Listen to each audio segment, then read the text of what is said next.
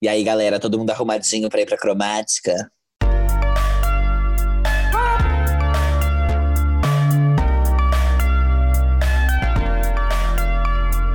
Farofa Conceito. Bem-vindos ao 70 episódio do Farofa Conceito. Gente, que número difícil. 70. Eu achava que era 70. É, é septuagésimo, pessoal. Olha só, cada, cada dia que passa a gente aprende mais alguma coisa com Farofa Conceito. Pois é. Além Eu de que queria- gays são gente. Brincadeira. Ai. Eu sou o Fábio. Eu sou o Arme.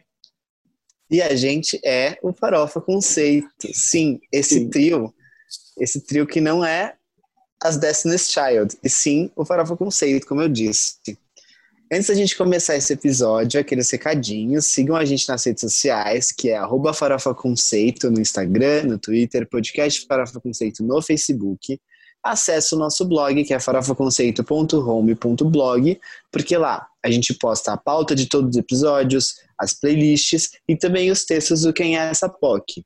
E o mais importante, se inscrevam no nosso canalzinho do YouTube, porque ele é a coisa mais fofa que existe nessa internet, porque a gente faz vídeos lá toda semana, no mínimo dois. A gente faz alguns reacts também, quando, quando dá na telha, quando, quando o pop nos serve de, de conteúdo. E é isso, tá um canal bem legal, tá bom? Então se inscreve lá. É, se você tem alguma gay do seu trabalho que você sabe que potencialmente pode gostar de Farofa Conceito, indica pra ela, porque a gente é uma seita. Assim como a nossa seguidora, nem sei que seguidora falou da gente no Twitter essa semana, foi a Fernanda? Eu acho que foi a Fernanda. Talvez não tenha sido a Fernanda, na verdade, mas. Enfim, Mas Fernanda, você está sendo exaltada aqui. Exato, sempre. Sei. Você ganhou Pop Points de graça. Exato. E outra coisa, se vocês quiserem ouvir as nossas playlists, é, é só entrar no nosso perfil no Spotify, que é a Farofa Conceito. A gente tem a playlist New Music Friday, que a gente atualiza toda sexta-feira com as músicas que a gente vai falar no episódio. E você acha ela na Deezer ou na Apple Music também, mas na Apple Music tá na conta da Arme. Mas enfim, se você quiser, chama a gente nas redes sociais que a gente manda o link para vocês, tá bom? Não seja preguiçoso, porque nós não somos. Os fatos. Militou. Gente, vocês têm algum recado hoje? Não. Eu tenho, mas eu vou chegar, eu vou deixar chegar na hora, que é uma coisa que eu É, descobri. não. É que a gente tá muito empolgado hoje, porque, né, Lady Gaga.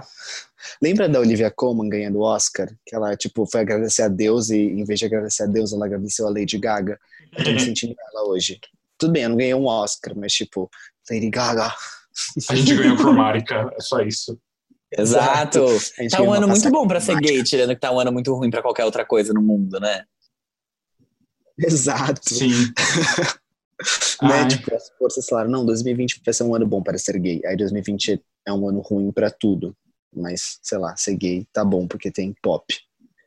Pelo menos a gente tá bom. dança dentro de casa. Exato. É verdade. a gente tem Vários álbuns para celebrar. Mas vamos pro primeiro quadro, então? Você não pode dormir sem saber.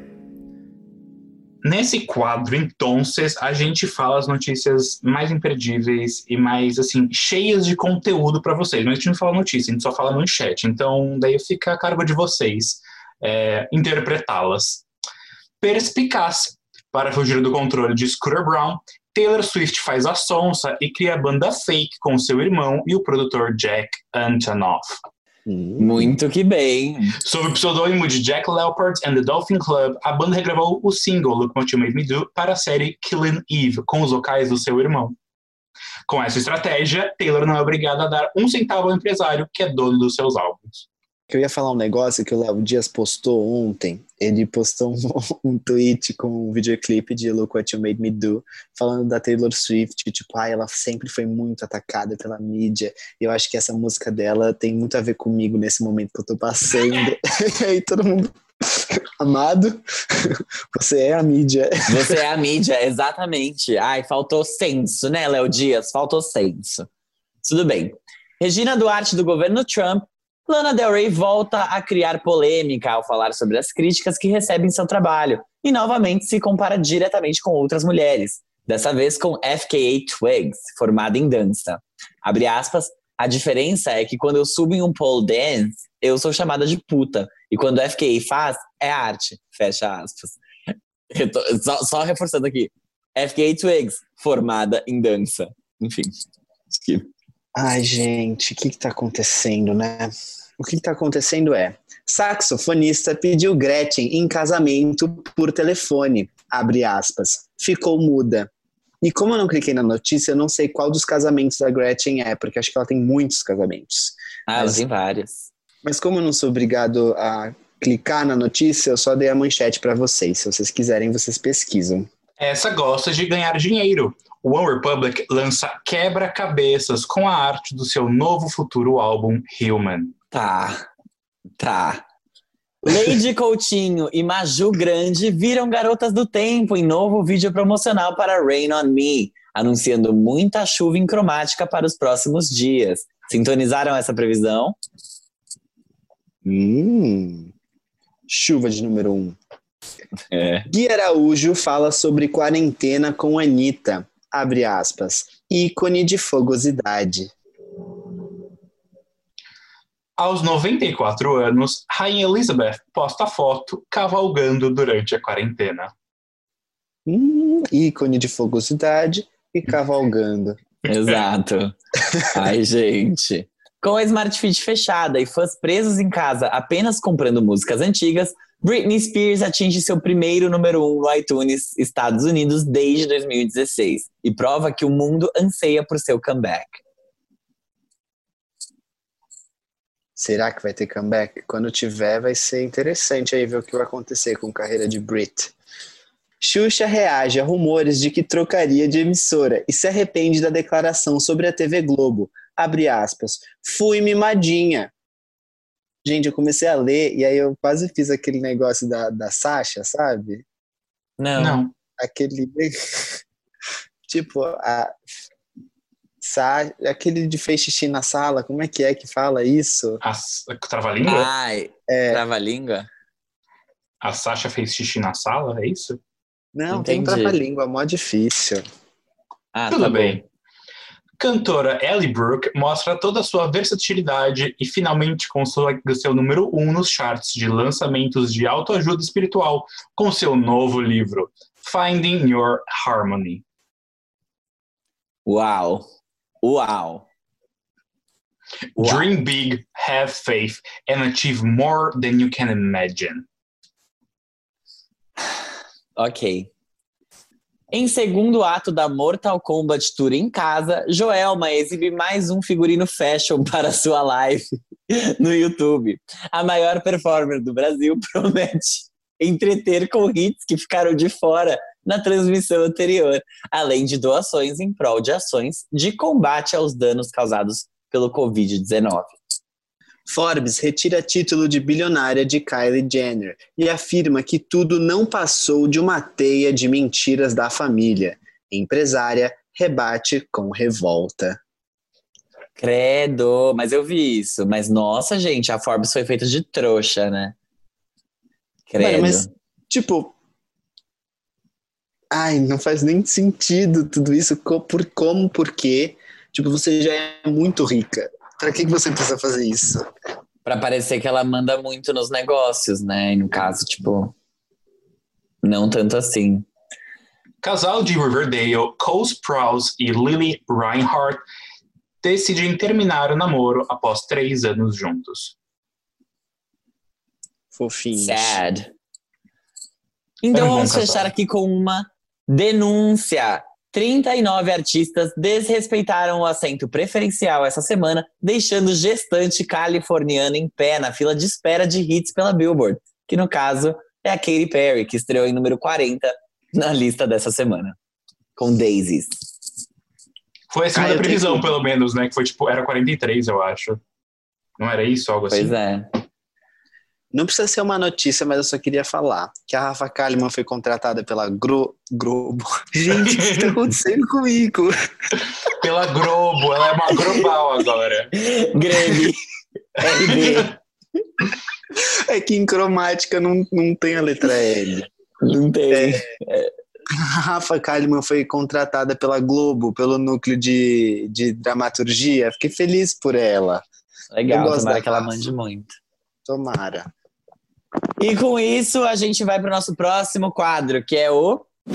Giro da semana. Esse aqui é o Giro da Semana, é o quadro que a gente faz um apanhado do que rolou na semana do mundo pop com lançamentos de músicas. Mas antes, a gente sempre começa pelas menções honrosas, que são aquelas músicas que a gente vai ser mais breve na discussão. E aí, então, eu já vou aproveitar e vou abrir com o lançamento do quarto álbum de estúdio do Kygo, o DJ, sim, lá da Noruega, chamado Golden Hour. O álbum conta com a participação de cantores como Kim Petras, One Republic, Zara Larsson, a deusa do pop nórdico, e Whitney Houston, a cantora mais sumida desse podcast. Aquela que. Que, que, que é isso? Ela não faz mais nada, ela tá quietinha, tá numa pausa na carreira, hiato? O que, que é isso? Que cantou no hit Higher Love. É uma música essa. É, né, Armin? Pena que ela não investiu em divulgação. Nossa, não entendi por quê, não entendi. É, gente. Surtos, surtos. Ai, Armin, um Um ícone. momento pode definir a sua vida.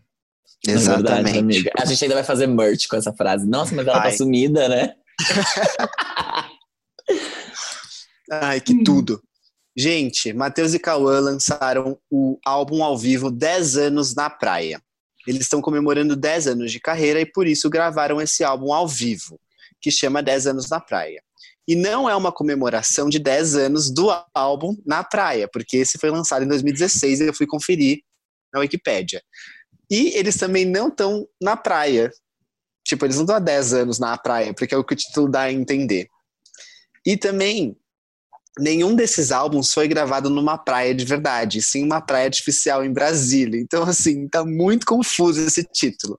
Mas apesar de ser uma praia, fictícia, não é fictícia, é uma praia artificial. Artificial. É um, não deixa de ser uma praia, né? A gente tem que respeitar. Se ela diz que é uma praia, a gente acredita que é uma praia. A gente aceita que é uma praia e fala que é uma praia também. Adoro praia. Mas areia da praia faz tijolo, né? E A a. Alcione lançou Ai, o seu primeiro álbum de inéditas em sete anos, chamado Tijolo por Tijolo. A Alcione revelou para a Globo que a faixa título do álbum é, e eu abro aspas aqui, uma injeção de ânimo para qualquer um. Ela, que já está com 72 anos, não pisa fora de casa por ser grupo de risco da Covid-19. Mas ela também revelou que, abre aspas, sou uma pessoa que teve catapora, cachumba, sarambo. Você acha que é qualquer Covid que vai tirar a minha alegria? Peço a Deus todas as noites para que me retire o vírus desse planeta. Não há mal que dure, vai ficar tudo bem. O álbum foi gravado em 2019, entre álbuns de estúdio e ao vivo, a Alcione já tem mais de 50 lançados. Eu amo uma engenheira civil. Tijolo por tijolo, a gente faz o quê? Constrói uma grande fortaleza contra o Covid-19. Eu amo você, Alcione. E com uma grande Ah, fortaleza, a gente entra em cromática, aqueles. Ai, Sabe o que me lembrou É. O quê? esse título? Tipo, nada a ver, mas assim, piece by piece. Que eu fiquei, tipo, Ah. tijolo. Hum, dois ícones Sim. dos vocais. Ai, álbumzinho da Kelly, né? E aí, a nossa próxima menção honrosa é sobre o novo single da Melanie C. Também conhecida como Mel C. Ou Sporty Spice, se você é dos anos 90. Essa música já veio com videoclipe e sucede o single Who I Am. Ambas as músicas farão parte do novo álbum da Mel C, que foi adiado devido à pandemia do coronavírus. As Bahias e a Cozinha Mineira acabam de lançar um novo EP, que se chama Enquanto Estamos Sozinhas. Esse EP contém cinco faixas e uma delas é Éramos Chuva, que já teve videoclipe lançado essa semana e tem participação da Thaís Araújo, da Juliana Paz, Débora Nascimento, Lea T e Thelma Assis, a vencedora, grande vencedora do BBB 20, o BBB mais histórico que já existiu nesse planeta Terra. Que demais. A próxima menção é um novo single do Jason Mraz, chamado You Do You, featuring a Tiffany Haddish. Sem avisar ninguém, o Jason chegou e liberou seu terceiro single do seu próximo álbum, que vai se chamar Look for the Good e será lançado no dia 19 de junho.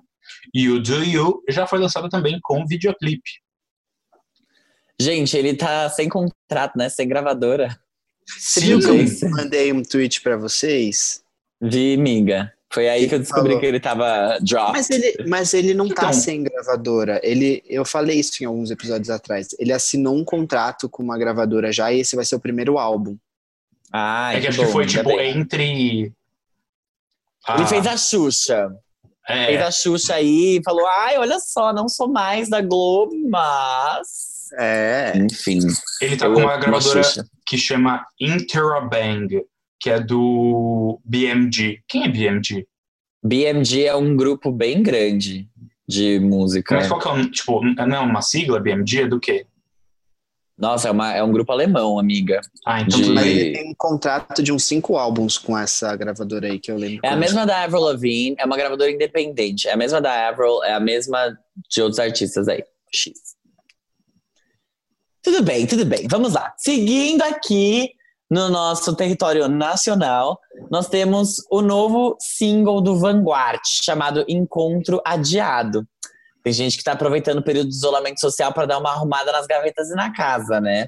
E aí, quando você mexe fundo, fundo, fundo, fundo, você encontra coisas esquecidas do passado. E foi isso que aconteceu com a banda Vanguard. A banda encontrou a música Encontro Adiado, uma composição que ficou de fora do terceiro álbum deles, que saiu em 2013 e se chama O Muito Mais Que Amor. Ah, não, peraí, se chama Muito Mais Que Amor, não é O Muito. Lendo o título e a letra, eles acharam que essa era a hora certa de lançar essa música. Bem fofinhos, vão ouvir e dar o que comer pra eles durante a quarentena. A Mamundi também não perdeu tempo e lançou um novo álbum dela, que se chama Mundo Novo. É o quarto álbum de estúdio da carreira dela, e junto com o lançamento do álbum veio o clipe da faixa na sua TV. Esse álbum é um pouco diferente dos que a Mamundi já fez, ela saiu um pouco da zona de conforto dela, porque dessa vez ela trabalhou com outros músicos em um formato de banda, em vez de usar os sintetizadores padrões que ela usa no trabalho dela. E apesar de parecer que esse disco foi feito para a pandemia do coronavírus por causa do nome Mundo Novo, ela garante que o título do álbum já estava definido desde agosto do ano passado e que o álbum estava pronto já em fevereiro, antes de começar a pandemia aqui no Brasil. Então ela aí está tá se protegendo, mas ela disse que também faz sentido para esse momento que a gente está vivendo. Ouçam esse, esse álbum, ele é bem curtinho, uma delícia de ouvir. Nossa, gente, a única pessoa que se ferrou real com isso do Covid, tipo assim, pro lançamento de álbum foi o Sam Smith, né? Que tinha um álbum chamado To Die For. Oh my. God, girl. What a concept, right? Enfim. Ai, gente.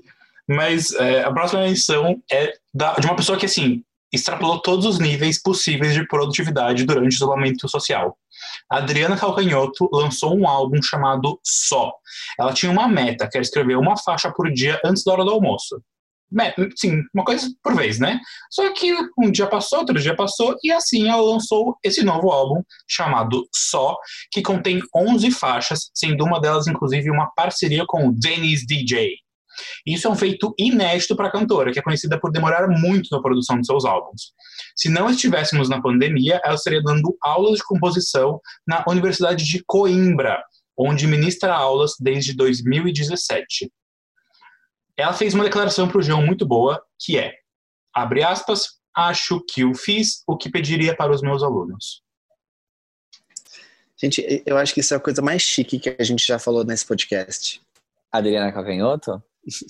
Não, o fato dela ser uma professora em Coimbra e De ela, ter, Coimbra, né? e ela ter feito o que ela pediria para os alunos dela. Achei isso, achei isso muito digno. Sim. Demais, empatia, né?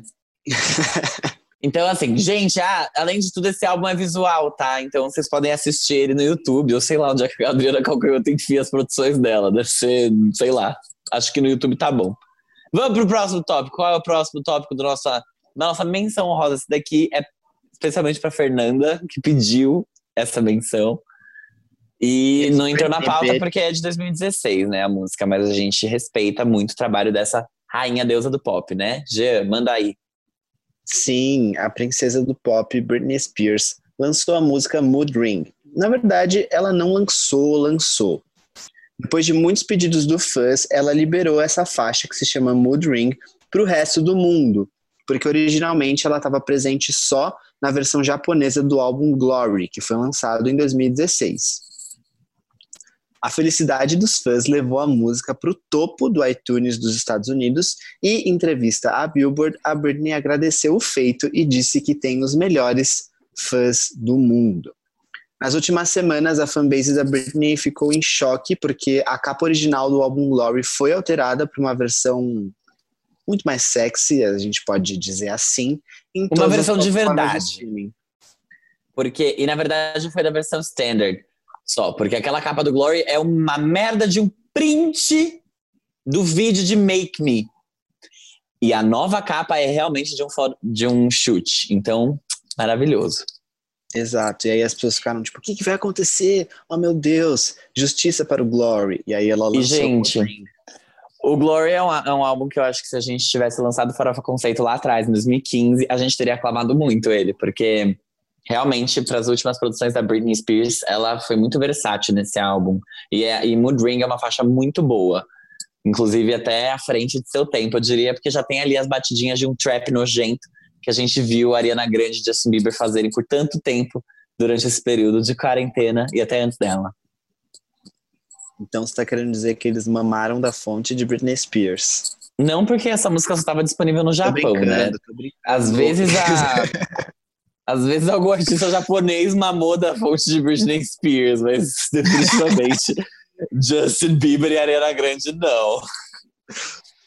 E uma é... coisa legal de falar da, da faixa, que no Apple Music, pelo menos, ela foi lançada é, com o nome de Mood Ring e de, entre aspas, entre aspas, entre parênteses, desculpa, tá escrito By Demand. By Demand, em todas as plataformas, em todas. Ela fez questão de deixar claro que encheram o saco dela até ela lançar esse caralho. Eu gosto muito de Slumber Party desse álbum. Eu, eu gosto É muito dele. boa. É. Slumber Party. E com isso, a gente pode ir para a pauta real, oficial. Então se preparem, peguem seus bilhetes, entrem neste avião, porque quando descerem dele, estaremos em outro planeta. É, apertem os cintos, etc. Gente, teve pop, aí teve jazz, aí teve rock, teve country, teve trilha sonora, teve série premiada, teve filme premiado, teve canção mais aclamada da história, mas agora, nesse exato instante, Lady Gaga retornou ao seu lugar de origem para salvar o pop em 2020. Isso mesmo. Depois de uma grande e bem-sucedida empreitada em diversas áreas do saber e do conhecimento e das artes, a Mother Monster lançou um planeta.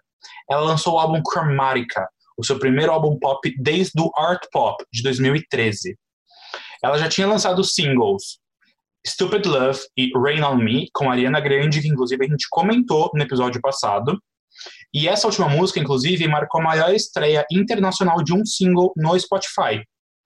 Além da, da parceria com a Ariana, a gente também tem feats com Elton John e Blackpink nesse álbum. Para a revista Paper, a Gaga revelou que o álbum é como uma válvula de escape para a dor causada pela fibromialgia e para a depressão. Escrever, produzir e coreografar as músicas foram as coisas que ajudaram a sair de tudo isso. O álbum tinha previsão de lançamento para abril, mas foi atrasado por conta da pandemia do coronavírus. O Chromatica tem sido muito bem elogiado pela crítica, acumulando 13 reviews e uma média de notas 81 no Metacritic, a maior nota musical da Gaga. Fatos. A maior nota da carreira dela. Exato. É sério? Quanto que tem é. o, Born This Way? 77. 71? A maior nota 67. era com The Fame Monster, com 78. É, o The Fame tem 67, o Joanne tem 60 e tantos também, não é? O The Fame tem 71, uh, o Joanne tem 67. Uh, a segunda maior nota dela, empatada com Fame Monster, que é 78, é a trilha sonora de Stars Born, que também tem 78. Eu me recuso, me recuso a considerar. Inclusive, nem comentei no vídeo que saiu lá no canal do dossiê, porque assim, gente, pelo amor de Deus, uma trilha sonora.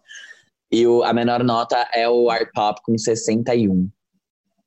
Que foi comprado, né? 29 críticas, tudo 60. Mas ela ficou com 61. Compra uma aí pra ficar verde. Ei, ei, ei, eu preciso do verdinho. É sério é isso? Errado. Não tá. Gente, não, não, comp... não sei se ela comprou ou não, né? Mas é, vai lá olhar, Armin, tem um monte de crítica nota 60. Ela tem algumas, tipo, 80 ali, que deu 61. Esse que importa, tudo verde, tudo verde. Mas, gente, a gente vai fazer os comentários sobre o Cromática de um jeito um pouquinho diferente, porque ao longo dessa semana eu fiz tipo um track by track. Não é tipo um, né? É um track by track. E eu vou ler e as meninas vão fazer junto comigo delas. Né, garota? É sim. Sim. Então, vamos começar. Cromática 1. Eu escrevi o seguinte: adorei, achei gloriosa, me senti entrando nos campos de cromática. Eu, eu achei muito bom, porque assim, geralmente interludes, eles tem gente que fala, ai, dispensável. Mas tem interludes que fazem Não. muito sentido. Sim, exatamente. Esse aqui faz muito sentido. O álbum da House tem bons interludes e o álbum da Christina Aguilera, o Liberation. Liberation. tem- E a, Então, o Lotus tem uma ótima intro também. Desculpa, É só um verdade. parênteses. Sim, e tipo, eu, eu vi que, tipo, eu fui olhar aqui, a Gaga tá como compositora, né, dessa, dess- dessas faixas de interlúdio, não é? Não sei, amiga. É isso mesmo, ela é- tá como compositora. Mas, tipo, eu fiquei pensando, o que que ela fez? Mas ótimo, achei, achei incrível, tipo, violinos e tal, me senti num, num, num filme de ficção científica já entrando num planeta. Tudo.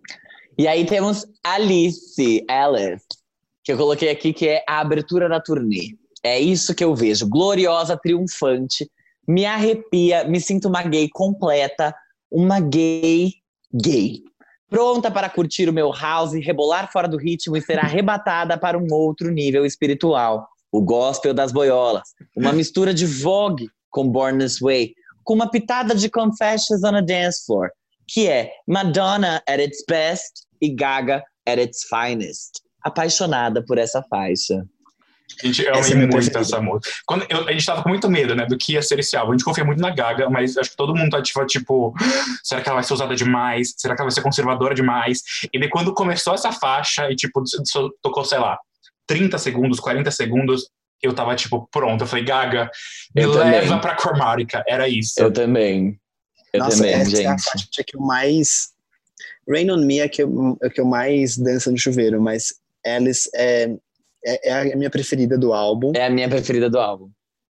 E assim, uma coisa que eu fiquei pensando quando eu ouvi, vocês vão me zoar, é que eu, eu, eu tenho a impressão que ela fala My name isn't Dennis. E aí eu lembro do Fábio. Minha mãe jamming. E aí eu, aí eu comecei, My name isn't Pennies. Aí eu fiquei, meu É. Deus, estraguei a música. Já era, acabou.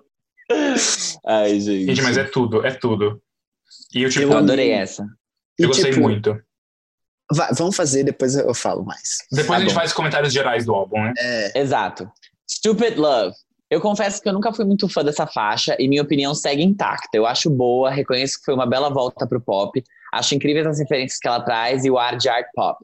Sim, Gaga, we could belong together. E nós vamos, em cromática. Mas por enquanto essa faixa ainda não me anima, desde fevereiro. Mas eu admiro os versos, acho eles divertidos, a música é muito boa até o refrão. E pra mim, a, a, aquela All I ever wanted was love. Essa All Gaga, a All I Ever Wanted Was Love Gaga, é a melhor Gaga. Eu gosto muito de Stupid Love. Eu acho que é, começar com aquele instrumental foda e pra elas, que já te deixa preparado, e entrar em Stupid Love, que pra mim já era uma zona, não zona de conforto, mas sabe, aquele território conhecido. É tipo, é aquela região de Cromática que você já conhece tão bem como a Avenida Paulista. E daí você entra e você tá pronta pra desfilar. É isso, esse é o meu sentimento.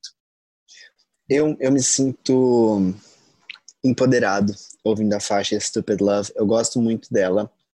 Eu não entendo por que, que os gays reclamam tanto. Eu entendo o Fábio não gostar, mas eu não entendo os gays ficarem, ah, Stupid Love é a pior faixa. Se ela não tivesse lançado, vocês iam ficar, ah, Stupid Love tinha que ser single. Então, assim, para de reclamar. Sério? Você acha? Eu Ah, acho completamente, eu acredito muito. Mas, Olha só. Alice, ela tava ali, tipo, My name isn't Alice. E aí, tipo, ela vai continuar buscando algum lugar e depois ela chega assim, empoderada, tipo, I want your stupid love. Eu gosto disso. Eu gosto dessa história que ela tá começando a contar. Eu não senti isso e a minha próxima review deixa isso bem claro, que é a de Rain On Me. Tá com a arca pronta, Noé? Porque a gente vai de dilúvio. Essa faixa é um respiro, é linda, a combinação Gaga e Ariana não poderia ter sido melhor. Me faz até duvidar se eu preferia mesmo estar seca, pois essa chuva é tudo. Lava a alma. As batidas são muito boas. Novamente, Rain on Me Gaga é a melhor Gaga. Eu gosto demais da Ariana no pop, eu achei super que agregou e que traz o álbum de volta à forma depois de Stupid Love, que na minha opinião, e só na minha, dá uma caída nesse início triunfal. Você fala caída Tá de, de vibe ou caída de. Tipo, Qualidade, sabe? Tipo, é Tá. que eu acho que tá aqui, a gente tá aqui. E aí tem Stupid Love, que ela é mais aqui, entendeu? Tipo, ela é mais embaixo. Mas tudo bem. Eu, eu, eu gosto, na verdade, eu discordo, mas tudo bem, cada um com a sua opinião. Aqueles. É, eu gosto muito porque a, a primeira faixa, de novo, contando a história, muito marcante, daí vem Alice, que é arrebatadora, e daí vem Stupid Love, que é Avenida Paulista do meu coração, e depois já entra Rain on Me, e é tipo. É o primeiro terço, primeiro quarto do álbum, eu já tô, tipo, completamente pronto, completamente entregue, sabe? Tudo. Eu concordo muito com o Armin, desde que ele falou que Stupid Love e Rain on Me seriam faixas seguidas, eu já entendi. Eu falei, tá bom, estou pronto pra pra ouvir uma seguidinha da outra. E foi tudo de bom, foi incrível. Acho que a gente falou isso no episódio anterior. Eu gosto muito como as vozes das duas estão nessa essa música, porque elas são meio que coisas diferentes que, que, que casam muito bem. E é a faixa que eu imagino quando acabar a quarentena, assim, os gays saindo de suas casas é, com uma chuvinha leve, assim, todos dançando. E, e, e seria incrível se isso acontecesse. Uma pena que não vai. Mas é. É, verdade. Pode ser que um dia aconteça. desse. Pode. Eu gosto muito desse começo do álbum. Essas três faixas, elas, tipo, jogam tudo pra cima e, e, e eu gosto muito, assim. Gosto muito. Porque ela, ela percebe a dor dela, sabe, nessa música. Ela fala, tipo, cara, eu preferia estar seca, porque eu tô na merda, mas pelo menos eu estou viva. Eu gosto muito disso. Próxima faixa é Free Woman. E, de verdade, essa, essa aqui eu escrevi inteira em caps. Era gritando, mas eu não vou gritar.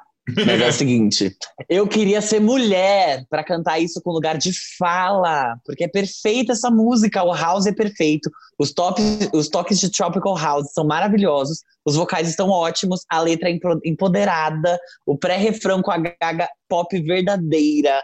Essa música é uma celebração da liberdade feminina. Eu amo muito. Eu, essa eu, Eu- tô, eu gosto muito. Eu sou. Aí. é, pode ir. Eu, assim, tudo pra mim. Tudo pra mim. Porque eu acho que você não precisa ser mulher pra se identificar com essa música. Aqueles roubando lugar de fala. É, lugar Mas é de fala. verdade. Tem, tem um amigo meu que ele tava meio mal por questões amorosas, assim, e aí eu mandei essa música pra ele. E aí eu falei, você é a tempestade. Brincadeira. Arrasou. Eu mandei essa música pra ele, porque é verdade, você não precisa ser. Você, é o que ela fala. A mensagem dessa música é muito empoderada. Você não precisa de nada, você não precisa de ninguém. Você pode não ter nada, porque você ainda vai ter você mesmo. Você é livre. E óbvio que ela fala. Ah, ela fala, né? I'm still something if I don't get a man. Sim. I'm a free woman. Exato, exato. E essa é a parte que a gente consegue se identificar. Então, eu gostei, entendeu? Porque já, já choveu, ela entendeu que ela. Vamos lá. E aí agora ela se sente livre. Ela, ela fala assim: tudo bem, tô na merda, mas eu, eu sou eu. Eu sou a Lady Gaga. Eu tenho poderes. Eu sou a Lady Gaga. Gente, a próxima música é Fun Tonight, que me lembra muito Gypsy. Então, assim, Art Pop, você está sendo vingada. I Don't Remember Art Pop é o meu cuzão. Eu adoro como a música começa e vai crescendo aos poucos. A Gaga vai preparando o terreno para chegar no ápice. E eu tô simplesmente amando a volta da Gaga pro flerte com o EDM. Essa produção é toda muito gay, uma atmosfera de filme teen de boiola. Nossa, Love muito. Victor, temos a dona da soundtrack aqui. Por favor, Rulo, te peço, encarecidamente, coloque no soundtrack. É, eu, eu, essa é uma música que ela. O álbum, é, eu ouvi muitas vezes, obviamente, como todos nós, e ele é, teve níveis de. é, que ele foi entrando em mim, sabe? Ele foi entrando aos poucos. Então, algumas Uhum. faixas. Só a cabecinha. Algumas faixas entraram muito facilmente, outras faixas demoraram mais. Essa é uma faixa que eu demorei muito pra apreciar ela. E agora eu aprecio. Já entendi. E essa parte do episódio é um publi pra Camed, lubrificantes. Obrigado. Exatamente. Camed, vem. Vem porque a gente aqui sabe fazer essa inserção, uma inserção muito bem. É, Enfim. Fun Tonight. Aqui as coisas começam a ficar um pouco pesadas, não é mesmo? Lady Gaga começa a mostrar um pouco a face da sua depressão. E eu fiquei pensando nessa faixa, assim, o que, que ela quer dizer com isso? Eu queria muito entender o que, que a Gaga queria dizer, porque as letras desse álbum são um pouco mais pesadas e aqui começa a aparecer isso. E eu fiquei pensando, será que ela quis dizer que, tipo, quando ela tava fazendo esse pop e tal, ela não tava feliz? Chegou um momento que ela falou, hum, não quero mais? Ou será que eu tô exagerando na minha interpretação? Mas eu fiquei preocupado com a Lady Gaga aqui. Gosto, concordo com tudo que vocês falaram. Eu acho essa é muito engraçado como essa música é tão feliz na produção, tipo, é animada, dá vontade de dançar e tipo, ela tá falando, caralho, eu tô chateada demais. É, Na verdade, ela fez isso em vários momentos do álbum todo, né? É, faz. Então, tipo, a gente tá dançando em cima das lágrimas dela. Gente, e aí a gente tem Chromatica 2. Calma, E aí a gente começa. O quê? você não vai falar se você concorda com a gente ou não, tô desacostumado com isso. Não. Não. Até agora a gente tá, a gente tá aqui. Esse é ao vivo aqui, é esse momento de troca, porque eu já falei o que eu acho e vocês já sabem se eu concordei ou não, alô. É, gente, em Cromática 2 aconteceu algo aqui. A gente não tá mais vivendo em um mundo de paz. É a hora que a mocinha chora, que o boy morre e que ela precisa encontrar a força interior. Para os otakus, é aquela cena do Naruto no qual a Sakura corta o cabelo dela. Cheio de referências. Eu acho que pra mim a é- ela é muito. Eu gosto muito que o álbum ficou meio que quebrado entre essas, esses blocos de coisa. E eu acho que facilita pra gente, como ouvinte, tipo, separar as coisas. Porque separar, pensar Fun Tonight pra próxima faixa, que é 9-11, é tipo, é uma diferença um pouco brusca. Então ter esse interlúdio, mesmo que diferente, porque é instrumental, mas com essa, essa transição entre as duas faixas que transita muito bem, pra mim faz todo sentido. Eu concordo com tudo que vocês falaram, porque Fun Tonight já tava trazendo aí, já tava abrindo as portas para pro lado Caos. mais. Oi? Gritaria, briga. Aqui que ela brigou com os gays. E. Ah, e vamos passar para a próxima. Bom, ok. 911.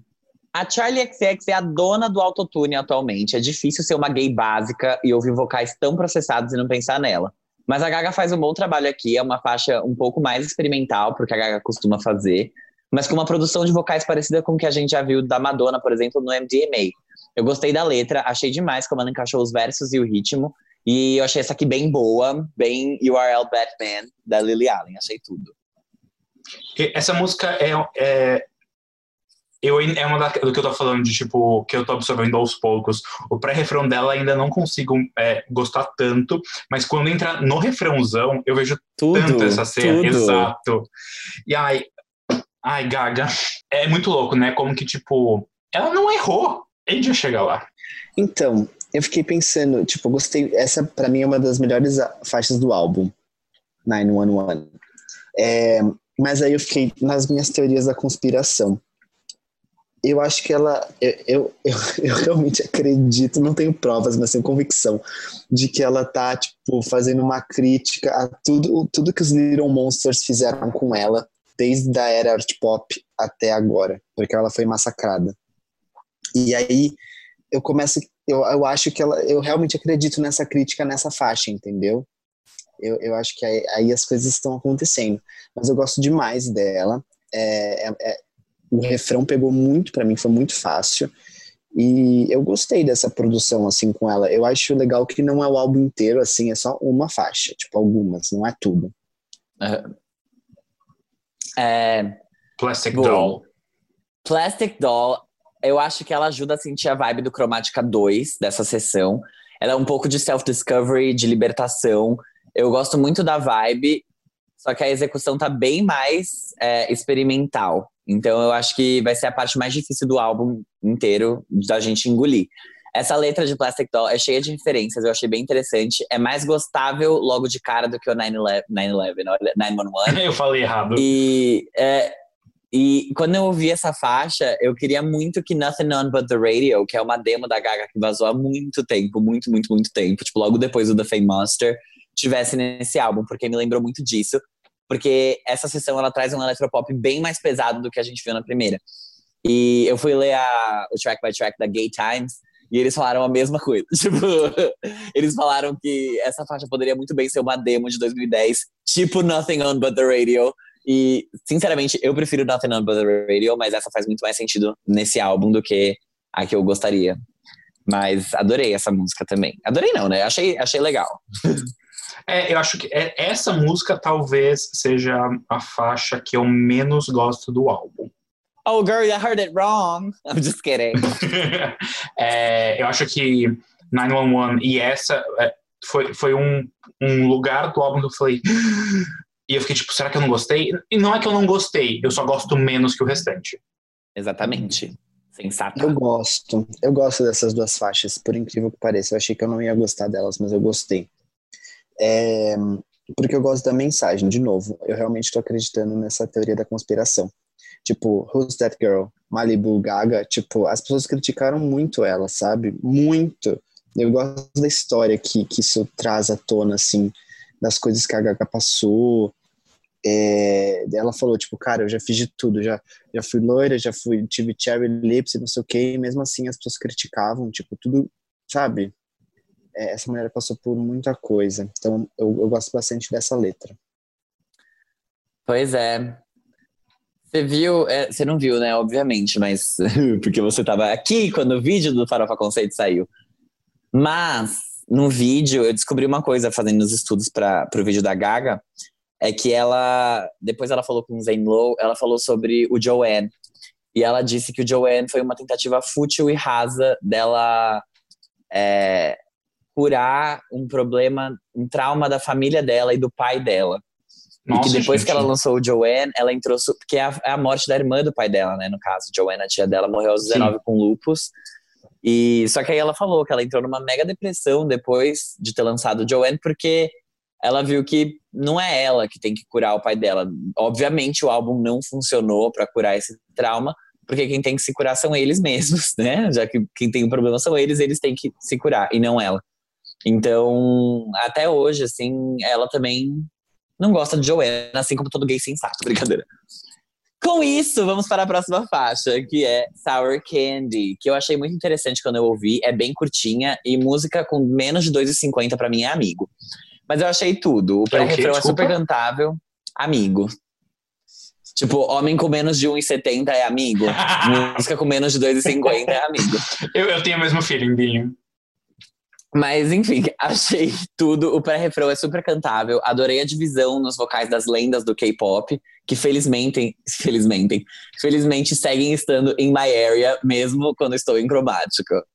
Gosto do verso da Gaga, achei bem legal mesmo a faixa, melhor do que eu esperava. Achei que ia ser uma farofona desgramada nojenta, mas foi uma bela mistura do Brasil com o Egito já temos a primeira indicação, a farofa, a farofa que parecia estar tá ruim, mas estava boa. é, eu gosto muito da faixa, eu, eu acho, eu, Gabriel, que deve ser o próximo single que eles vão postar. Inclusive, essa faixa saiu um dia antes do álbum, né? E ela, por, por um breve momento, mas teve um momento, ela foi muito bem é, globalmente em streams. Só que depois que saiu o álbum e Rain On Me voltou ao topo, mas enfim, gosto muito da faixa, gostei muito da divisão. É, Blackpink, ai, só venham, venham e cho chovam em mim. Então, é, eu não, não, sou muito fã da faixa, mas achei muito boa. É, não tem nenhuma faixa que eu pulo nesse álbum. Então, como essa é uma das que eu fiquei tipo, ah, tá bom, Sour Candy e tal, é, eu falei, eu percebi que, tipo, nossa, se essa é a que eu menos gostei, tá tudo bem. Swish Swish, né, falou-se muito na internet sobre isso, e eu falei, olha, verdade. Mas não, não que seja, tipo, falaram que, que ah, pegou o, o sample de Swish Swish. Não, não é isso que aconteceu. É só, tipo, o jeito de construção que é parecido. É, na verdade, as duas têm o mesmo sample, sim, de uma música antiga, só que a discussão é ridícula. É tipo, ai, olha, elas usam o mesmo sample e vocês falaram tão mal de uma e tão bem da outra. Porque uma é ruim e a outra é boa. Ponto. Não tem nada a ver com elas usarem o mesmo sample. A execução é totalmente diferente. Mas enfim. É, acho que então, aqui. Eu não, Diga, eu, assim, não, é que é, é isso é música de drag queen, Hã? tipo que nem é, a música da Pablo Vittar com a Charlie, Hã? Flash Pose. tipo Que é a tem- mesma pegada. Hum, Não. não. Então eu entendi essa música errada, eu não entendi o conceito dela. De qual música? Sour Candy? É. Não é música de drag queen, Gê, é só uma música. É, então por isso eu achei não, não de drag queen, é tipo você entendeu, tipo aquela coisa meio Vogue. Eu, entendi essa música Não. errada, não entendi essa música. É, É. Uma coisa só que eu queria falar é que isso é uma referência ao No Play Pop que sai amanhã, que é de Little Fires Everywhere, mas Sour Candy parece muito Uncanny, que é uma. É tipo essa coisa misteriosa, essa coisa meio enigmática.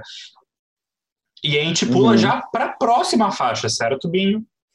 Certo, e é engraçado porque foi uma coisa que eu falei lá no começo, que essa, essa sessão do álbum, pra mim, ela parece muito uma sessão de autodescoberta, sabe? Dela, tipo, olhar pra dentro, entender quem ela é de verdade tudo mais. Em Sour Candy, eu acho que entra muito nisso porque ela, ela fala sobre, tipo assim, você não ser doce toda hora, você também ter, tipo, outras emoções, a louca. E a próxima faixa, que é aí que eu acho que a gente começa a discordar, nessas duas próximas faixas. A primeira delas é Enigma, que eu coloquei que eu amo como ela começa super raw, assim, os, os primeiros vocais são extremamente crus, super soft, e depois ela cresce, cresce, cresce para um refrão fraco. Então, no fim, é uma faixa um pouco mais morna do que a gente tinha visto até agora. Eu sinto que ela traz vibes, de novo, do art pop, com um quesinho de Madonna, meio Express Yourself e Vogue. É boa, mas ela me soa muito básica. Nossa, eu amo essa faixa. E o refrão pra mim é tudo. Eu gosto muito. É completamente diferente. Eu gosto muito dessa construção que ela cresce. E eu não acho que o refrão é fraco ou que o refrão é raso. Eu acho que ele é muito empoderador e ele é muito. Aquela coisa que você respira e enche o peito, sabe? Eu tenho. Uhum. é, eu gosto muito e eu achei fã. Eu não sei se foi proposital, eu acredito que seja, porque é a Gaga. Mas é, Enigma era o nome da residência dela, não era? Era. Então, ok. Fun facts, a G. Hum. eu acho que eu gosto da mensagem dessa música. Tô travado? Não, amiga, você tá bem. É que você não tava se mexendo. Tava que nem a Anitta daquele coco Gabriela Prioli, que ela só pisca.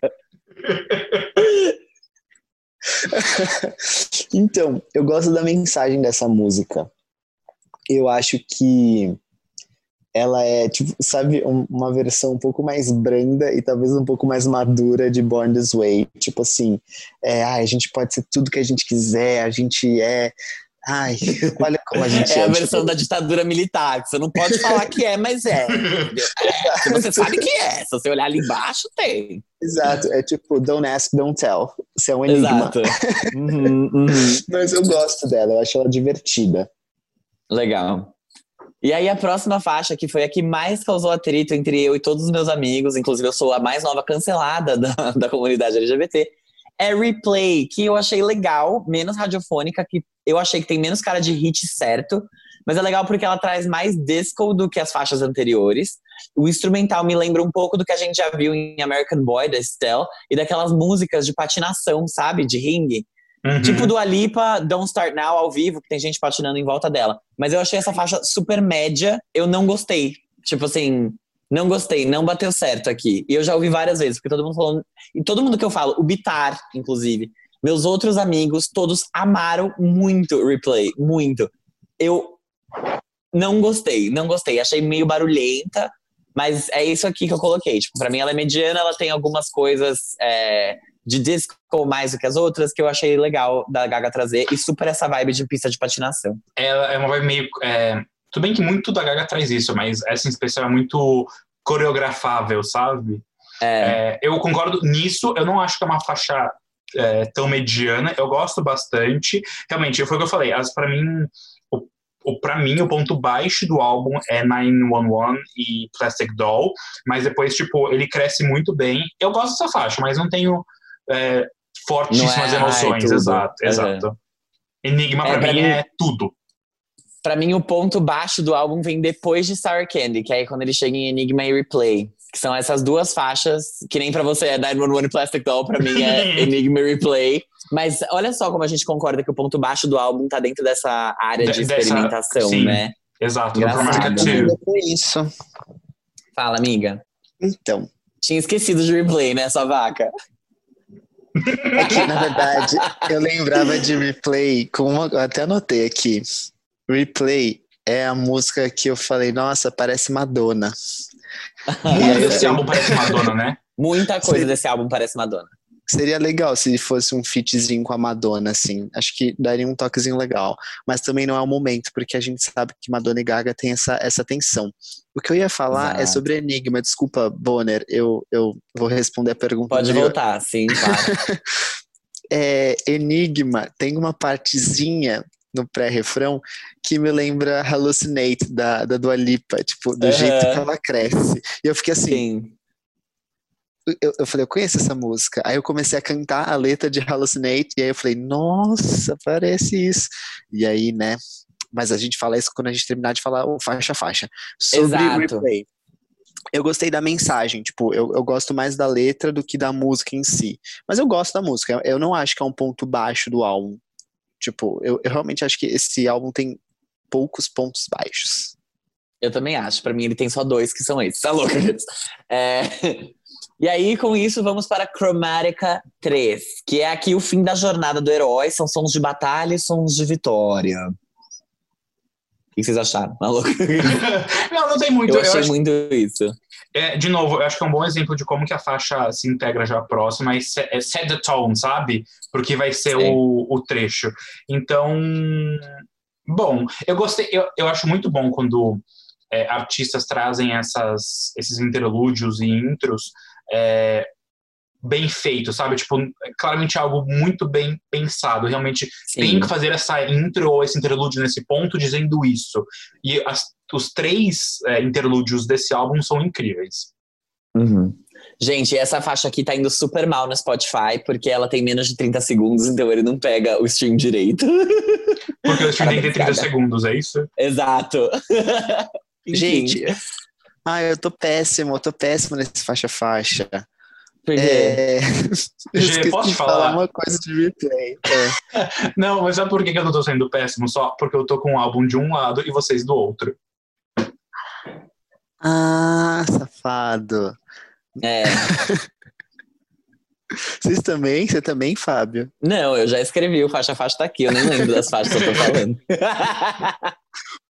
Sabe por quê? Replay, a minha teoria tá vivíssima em replay. Porque ela fala aqui, ó. é, The monster inside you is torturing me. E eu fiquei tipo. Será que ela tá falando Monsters? sobre, sobre os Little Monsters? E eu realmente acho que sim, gente. Porque eles fizeram a vida dessa mulher um inferno, entendeu?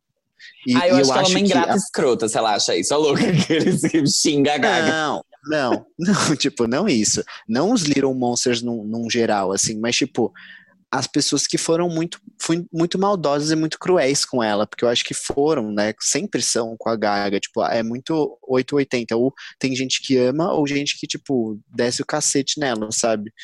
E eu, eu acho que ela quis trazer essa narrativa pra esse álbum. E o replay, né, fala sobre isso. A letra de replay faz muito sentido. Tipo, you're the worst thing and the best thing that's happened to me. É, É, exato. Tem uma- um- uns versos específicos que eu fico meio. Mas eu tento ignorar, porque senão eu vou entrar numa vibe, bad vibes e tipo, vai quebrar o álbum pra mim. Mas, gente, sabe o que eu acho engraçado? Eu, eu falo isso depois, mas tudo bem. Sign from Above.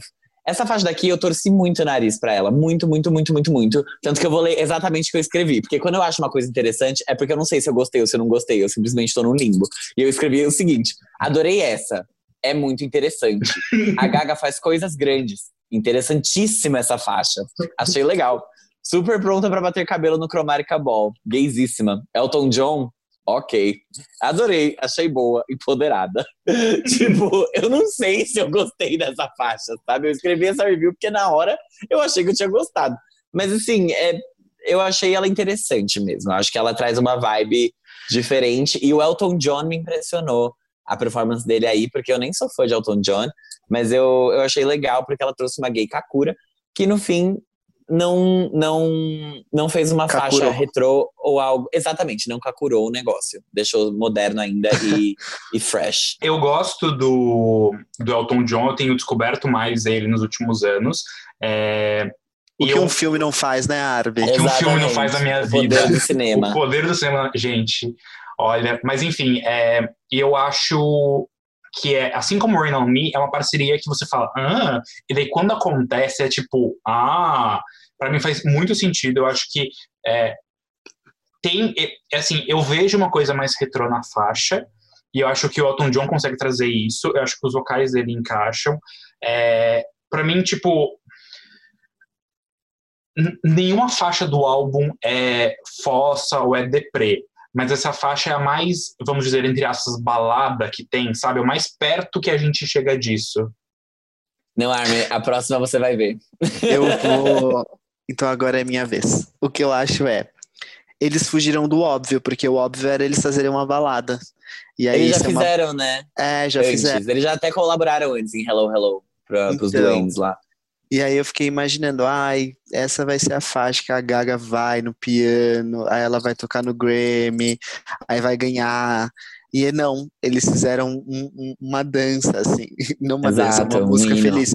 E o que eu gostei é que, não é que eu gostei, o que eu achei interessante é que, tipo, a música, ela é de um jeito e aí no final ela começa a correr, assim, co- correr pra alguma coisa que eu não sei, assim, parece a Branca de Neve fugindo do caçador no filme. É. É, eu achei, eu achei muito. Isso eu vou falar depois, tá? No, no wrap-up do álbum. Mas a próxima faixa é 1000 Doves. Armin. Armin. Temos aqui, eu gostei dessa parte do álbum porque ela me parece ser mais emocional. Não são baladas, mas as músicas são mais cadenciadas, que é aquilo que você falou. Tipo, a faixa anterior eu falei, nossa, é, é quase uma balada, mas não é uma balada. Aí chegou nessa, ela é mais cadenciada ainda. Eu falei, meu Deus, é quase uma balada, mas quase uma balada ainda. E aí eu achei que essa faixa é bem legal, achei tudo o que eles fizeram no refrão, achei a produção muito legal, mas pra mim parece que a Gaga tá no feat de algum DJ, mais até do que numa faixa dela mesma, mas eu gostei. Essa daqui eu gostei. É uma faixa escrita pela Cia, parece. Mas é? Não. Essa é a sua, Não, essa é a sua colocação? Alô? não, não, não, não é a minha opinião completa. É isso, só tô- candidato. Então, o que eu acho, eu, eu discordo nesse ponto de que essa faixa é a mais, mais próxima de uma balada, porque pra mim essa faixa não é tão emocional, sabe? Eu acho que falta um, um peso ali de tipo. Falta o choro. É, é que não é o choro, sabe? Porque eu não choraria com nenhuma das duas faixas, mas falta. É, É, é carga emocional pra mim, seria a expressão. Eu gosto dessa faixa, mas eu acho que ela é bem. esquecível. É, infelizmente. Eu acho que é a Gaga falando: olha, fãs, Little Monsters, se vocês me elogiarem, eu vou voar como a Thousand Doves. tipo assim, por favor, me amem, porque aí eu, eu, eu, eu, eu tenho a minha, eu- ela tá na melhor versão dela quando os fãs não criticam ela. Essa, Ai, essa é Gê, achei, achei terrível essa sua análise. Porque fica parecendo que ela precisa de aprovação. Eu não disse que ela é boa. Ai, credo. É, me Não. amem, mesmo com meus defeitos. Mas sabe uma coisa que eu vi na, eu vi na internet esses dias e eu achei engraçadíssimo que a Laura de início da carreira tinha a 100 Lux e agora a Gaga tem a Thousand Doves. Então, assim, a Gaga realmente se hidrata muito mais a pele. Ai, gente. Ai, Armin. Mas é que sabe o que é? Essa música, ela começa falando, tipo, as pessoas- que ela, ela precisa que as pessoas escutem ela e tal, e não sei o que. Eu acho que é a faixa mais vulnerável do álbum. Então, eu também achei, eu senti isso também, G. Armin não pegou isso, Não, isso não, tanto. não, não. Mas aí, gente, depois de 1000 Doves, nós, nós temos Babylon. Que, novamente, influências de Madonna, algo bem anthemic, sabe? Que, tipo assim, é bem um e não, assim. Sim. Achei interessante, a batida dessa daqui é tudo pra mim. A produção tá muito boa. Dá pra ver claramente que já está tudo bem em Chromatica. E esse álbum é um filme. Essa é a super música dos créditos. É tipo. E é perfeita. Eu adorei essa faixa, faixa- da Lady Gaga. ahn, quando que É a tem. música dos créditos. Tá subindo o crédito e ela tá assim, work it, Exato. Babylon. e aí você tá saindo do cinema. É daí Mas você não concorda que fecha, tipo, desculpa, falar-me. Não, não, é tipo subindo os créditos e daí vai aparecendo uns personagens diversos do filme nos cantinhos da tela. e daí tá todo mundo fazendo aquela dancinha bem paradinha. É muito Babylon. isso. Eu gosto muito, é muito inário gay, é muito tipo Pose, Vogue, sabe? Gosto. É, apesar de não ser, não ter, eu, Gabriel, não gostar muito ahn, dessas referências tão antigas da Madonna, eu gosto muito dessa faixa. E eu acho que encerra o álbum, tipo, num ponto muito alto. Ai, apesar de não gostar de Kakuras. Disse o cara que acabou de falar que gosta de Elton John. Não, que o Elton John não Kakurou uma faixa. Não é que eu falei que eu gosto dele, mas enfim, foda-se. Ah, entendi. Eu acho que eu entendo que é uma faixa boa, mas assim como Sour Candy, eu não entendi o conceito. Essa é uma música de drag, Gê. Essa daqui você É, pode. essa é. Sour Candy, Entendi. não. Entendi. Então eu confundi as coisas e, e tá tudo bem, porque, né, às vezes a gente não precisa entender tudo. Mas é, eu não acho que o álbum termina bem. Não porque a faixa é ruim, a faixa é boa, mas é porque ela terminou na bad. E aí, tipo, ela. Tipo, Como assim, porque amiga? A faixa anterior, ela tá na bad, certo? Não. Sim, Tá usando Não, não é uma bad. É. ela nunca tá na É. bad. O mais bad que ela tá é ali Não, em Fancy tá. Night. É, nas letras ela tá falando, tipo, que ela tá. É uma letra, eu acho, triste, pelo menos. Não, é uma acho. letra vulnerável. Eu não achei triste. Eu achei, tipo, gente, olha só, é tipo. One Thousand Doves. É, é que eu, vou, eu só vou Tá bom, conseguir tá explicar bom. tudo isso, tudo que eu senti depois. Mas você acha que ele termina mal? É, não, não é emocionalmente termina mal. mal. Tipo assim, eu achei que. É, eu achei que a história cortou, entendeu? Tipo, precisava de um pouquinho Nossa, mais gata. terminar essa história, tipo. Bem. Entendi. aí, porque pula de uma faixa tão vulnerável pra, tipo, fofoca, fofoca, fofoca. E eu achei Babylon. que essa música, ela seria muito feito um cover na série Glee. Não sei se vocês conhecem essa série. Mas eu acho que eles fariam um cover dessa música na série. Nossa, eu não Tipo, vejo lembra quando tanto, eles- sabia? Lembra quando não eles fizeram Glee, Rumor Has It. Armin? Sim. Gente, um dos- nossa. Ai, mashups, mashups. Então, pra f- falar de fofocas e tal, quando eles faziam aqueles especiais, eu, eu imagino muito eles fazendo uma performance dessa música. Eu gostei dela, tá? É só que ali na ordem das faixas eu fiquei pensando, tipo, Entendi. "Hã?" mas eu gosto dela. Gente, eu, assim, agora indo pra review final do álbum, tipo, consolidado. Eu achei esse álbum super é, cinematográfico mesmo. Eu acho que ele tem os interlúdios, ele é muito marcado, sabe? Cada momento do álbum é como se fosse Sim. um filme, é como se fosse a jornada do herói. Então ela começa tudo bem lá em Cromática, tá tudo certo. Aí ela vai pra Fantasy Night, que já, opa, não tá tudo certo, não. Aí, opa, a coisa tá feia, a coisa tá horrível. É o Cusco, quando ele tá lá na lhama, sabe? Ele é lhama, ele tá na floresta, tá chovendo, ele tá sozinho, porque o Pátio largou ele, e ele tá. "Uh", e aí é, é isso, entendeu? Tipo, esse meio do álbum é esse, que ele precisa entender que, tipo assim, cara, a Isma é má. Eu preciso ir lá e matar ela, louca, não é isso que ele faz. Mas, é, entendeu? Eu acho que tem muito claro isso acontecendo. E depois, o último interlúdio são aqueles violinos fortes, tipo assim, agora é a hora da batalha, agora é a hora que você vai vencer. Que aí temos Sign From Above, temos é, One Thousand Doves, que eu não acho que é triste, eu acho que ela é vulnerável, e ela é vulnerável de um jeito que é positivo, porque ela fala assim, meu, olha como eu vou como mil, mil pombas. Louca! Dog pomba! Tipo Breaking Free. assim, É tipo Breaking É. Free. Só que aí é já quando o sol tá, tá aqui, entendeu? Tipo, o sol nasceu de novo, tá tudo bem. E aí termina no. Juro, Babylon é uma música de créditos. Muito, muito, É muito. de créditos. Tipo assim, eu não consigo ver outra coisa, sabe? Não consigo. é a festa do final que termina e aí Babylon. Então eu achei esse álbum muito ci- cinematográfico. Eu gosto muito mais do Chromatica 1 do que dos outros Chromatica. É, o 2 e o 3, eu acho que eles são importantes para a construção da história, mas eu acho que eles não são é, tão é, catchy como que a gente vê no Chromatica 1. Concordo. E, e eu acho que, assim, de modo geral, gente, ó, isso é, isso é importante. De modo geral, eu não vejo esse como. Eu vejo esse como um triunfantíssimo retorno pro pop. Não vejo esse como o melhor álbum da Gaga. Mas eu acho que foi incrível, assim. Eu acho que é o melhor que ela poderia ter feito pra gente agora. É o melhor que ela poderia ter feito dentro do pop hoje. E, e no fim, eu acho que ele é tão bom, ele é tão bem construída a narrativa dele que você nem percebe tanto assim a queda de qualidade até o final. Mas existe, sabe? Existe uma diferença clara entre as músicas uhum. e, e entre tudo. Eu, assim, de, eu não costumo fazer isso, tá? Mas é que me perguntaram e aí eu tive que fazer. Mas eh, eu daria super um 7,5 pra esse álbum, sabe? Que no Metacritic é um 75, é uma nota verde, tá tudo bem. Mas eu não acho ele superior a alguns dos trabalhos anteriores da Gaga. Eu gosto, gostei muito do álbum. É, eu nunca fui um grande conhecedor, mentira, eu nunca fui um grande consumidor de Gaga álbum. É, eu sempre fui tipo aquela pessoa que escuta a Gaga pelo que faz sucesso. E eu acho que esse é um álbum é, muito diferente, principalmente dos últimos trabalhos da Gaga. Um, não, não falando de Stars Born, mas de Joanne e de Chick to Chick. Chick to Chick e de Art Pop. Então, tipo, dos três últimos álbuns dela, tirando a trilha sonora, que ele é o álbum mais mainstream, obviamente por ser tão pop, mas ele é o álbum que acho mais. Apesar de ser muito gay, muito, muito gay, é, é o álbum que eu vejo mais pessoas escutando.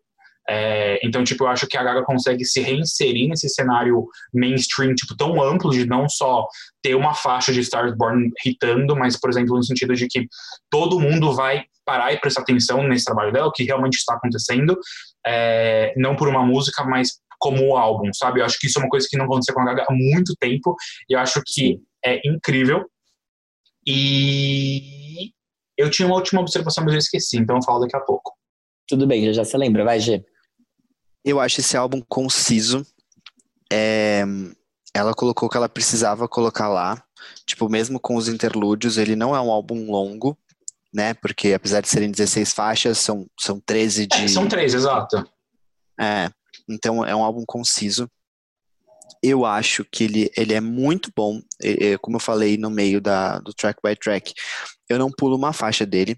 Acho ele, ele ele é muito bom, ele me lembra o que. Eu também, como Armin, não, não consumi muitos álbuns da Gaga, eu acho que o que eu mais ouvi foi o The Fame. E ele me lembra um pouco o The Fame por causa disso, né? Talvez porque ela seja voltando ao pop. E como o Fábio falou, também eu gosto mais do começo do álbum. Até Plastic Doll, para mim, tá, tá tudo muito bom. E o resto do álbum também é bom, mas, tipo, não é a minha parte preferida. Mas eu gosto bastante. É, ela foi despretensiosa, apesar dela ter criado cromática tal, ela construiu isso muito bem. Então, tipo, a gente não pode falar que talvez é um álbum conceitual, não sei, não cabe a mim. Mas eu acho que ela foi despretensiosa diferente do art pop, que é uma coisa que o Fábio falou nos outros álbuns. E eu acho que ela estava hum. com medo disso, sabe? Ela, ela, quis fazer sem botar muita pressão, sem ficar dando muita informação, porque ela já foi muito criticada. E é até uma narrativa que eu acredito que ela quis trazer para esse álbum. Só que eu acho que isso dá uma paz para ela, entendeu? Tipo, agora, tudo bem, agora eu já fiz o pop, já é o que as pessoas queriam, tudo mais, e agora, Gago, o que você quer? Como você quer fazer? Porque eu acho que ela foi muito criticada no art pop, mas a gente sempre fala que é um álbum que envelheceu muito bem. A, a Gaga é muito boa quando ela é pretensiosa e ela quer trazer conceito, porque ela sabe o que ela faz, ela é muito boa e eu espero muito que ela, que ela consiga evoluir nesse sentido nos próximos álbuns que ela lançar, se ela quiser lançar, porque ela é muito boa.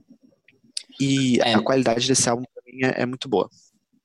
Eu acho que a questão toda do art pop é porque ela sempre foi muito pretensiosa até. Quando ela foi fazer o Born This Way, ela falou que ela ia entregar o álbum da década, que era o melhor álbum do ano, que ia revolucionar a música pop, e tipo, não aconteceu nada disso. É, com o art pop foi a mesma coisa. Então, é, ela sempre colocava a gente aqui, sabe? Tipo, nossa, eu estou fazendo um negócio alta. incrível. E aí, no fim, vinha outras coisas. E, especialmente no art pop, a gente estava no auge da Miley Cyrus e da Katy Perry. Sim. Então, que lançou Prism, que lançou Bangers. E. Então foi um pouco, assim, a, a rixa das popstars, sabe? Uhum. Todas venderam meio que a mesma coisa, todas estrearam em primeiro lugar, mas existia essa competição de quem ia conseguir pegar o primeiro lugar, de quem ia chamar mais atenção, e a Gaga ficou por último. Porque eu sinto, pelo menos, que nessa época a galera tava meio saturada, sabe? de Lady Gaga, de sempre mais, de sempre muito, de sempre. Sim. Oh, então, isso era uma coisa que eu ia falar depois. É, eu não acho que ela fez bem musicalmente falando. Tipo assim, eu acho que foi estranho ela lançar o Joanne, mas hoje eu vejo que foi extremamente necessário, sabe? Ela ir pro jazz, ela lançar esse tipo de esse álbum que é zero o gênero que as pessoas esperavam que ela fizesse, porque isso, querendo ou não, tira um pouco é, não a pressão, mas assim, ninguém esperava que o Joanne fosse fazer um puta sucesso. É um álbum de country, é um álbum de country rock, de country pop, tipo, nada a ver com o que ela fazia antes. Então as pessoas não estavam, nossa, a Gaga tentou fazer aquilo e não conseguiu. Era tipo, a Gaga fez uma coisa totalmente diferente e você não sabe se ela conseguiu ou não, você não sabe o que ela esperava, você não tem Você parâmetro não sabe avaliar, comparar. né? É. Exatamente. Eu sinto que isso foi mais legal e foi melhor pra carreira dela do que ela ficar anos sem lançar nada, como é o caso da Beyoncé, sabe? Que lança uma coisa e aí pra dar tempo da galera consumir aquilo até ficar, meu Deus, chega, ela vai lá e lança uma coisa, tipo, que é parecida, que tem um conceito um pouco diferente, mas ela sempre tá aqui, sabe? Ela tem que entregar algo melhor. E a Gaga, ela tirou esse peso das costas dela depois que ela fez a trilha sonora, tipo, depois que ela lançou literalmente três álbuns que não eram de pop.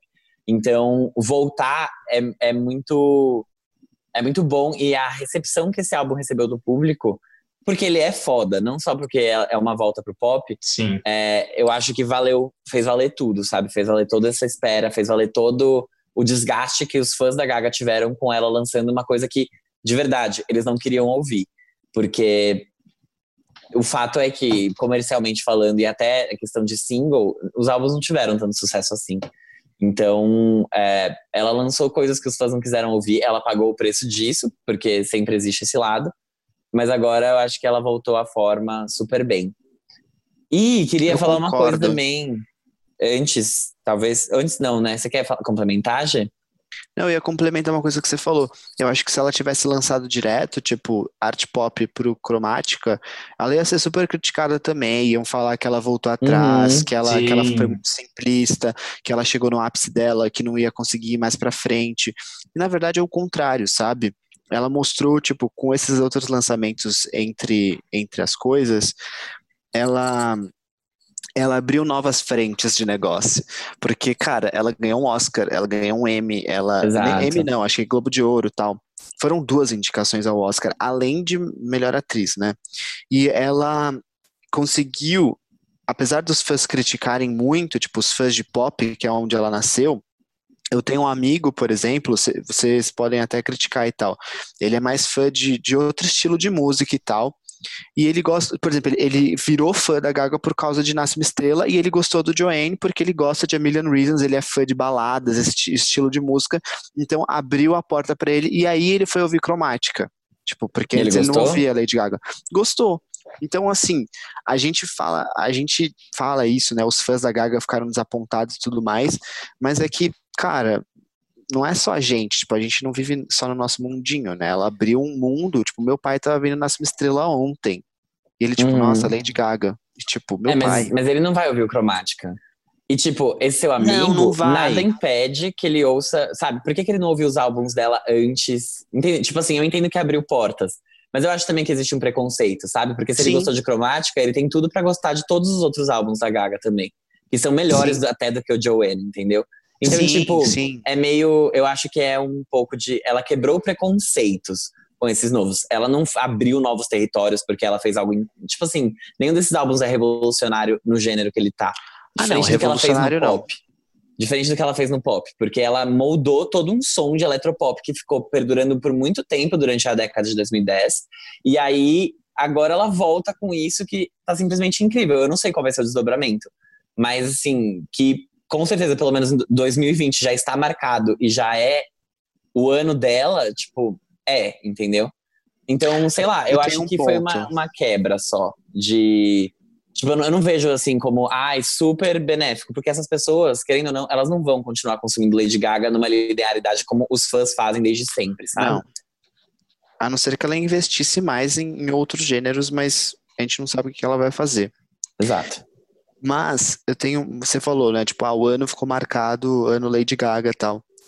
Eu achei esse estilo de álbum muito parecido com, com o da Dua Lipa. Sim, eu, ia, eu tava esperando isso pra falar. Mas pode É, falar. eu, eu, Eu não acho isso negativo, não acho isso ruim, eu acho que isso tem a ver com o momento que a gente está vivendo do pop. Dessa, eu acho que até a gente pode falar, tipo, talvez uma renascença do pop, porque antes estava, tipo, muito arena grande, trap e tal. E aí parece que o pop voltou. É, e o pop voltou, sabe? Uhum. E ele voltou nessa forma, tipo, fazendo muita referência a anos 80, anos 90, e acho que Dua Lipa e Lady Gaga marcam muito isso. Sim, Sim. eu acho que é um.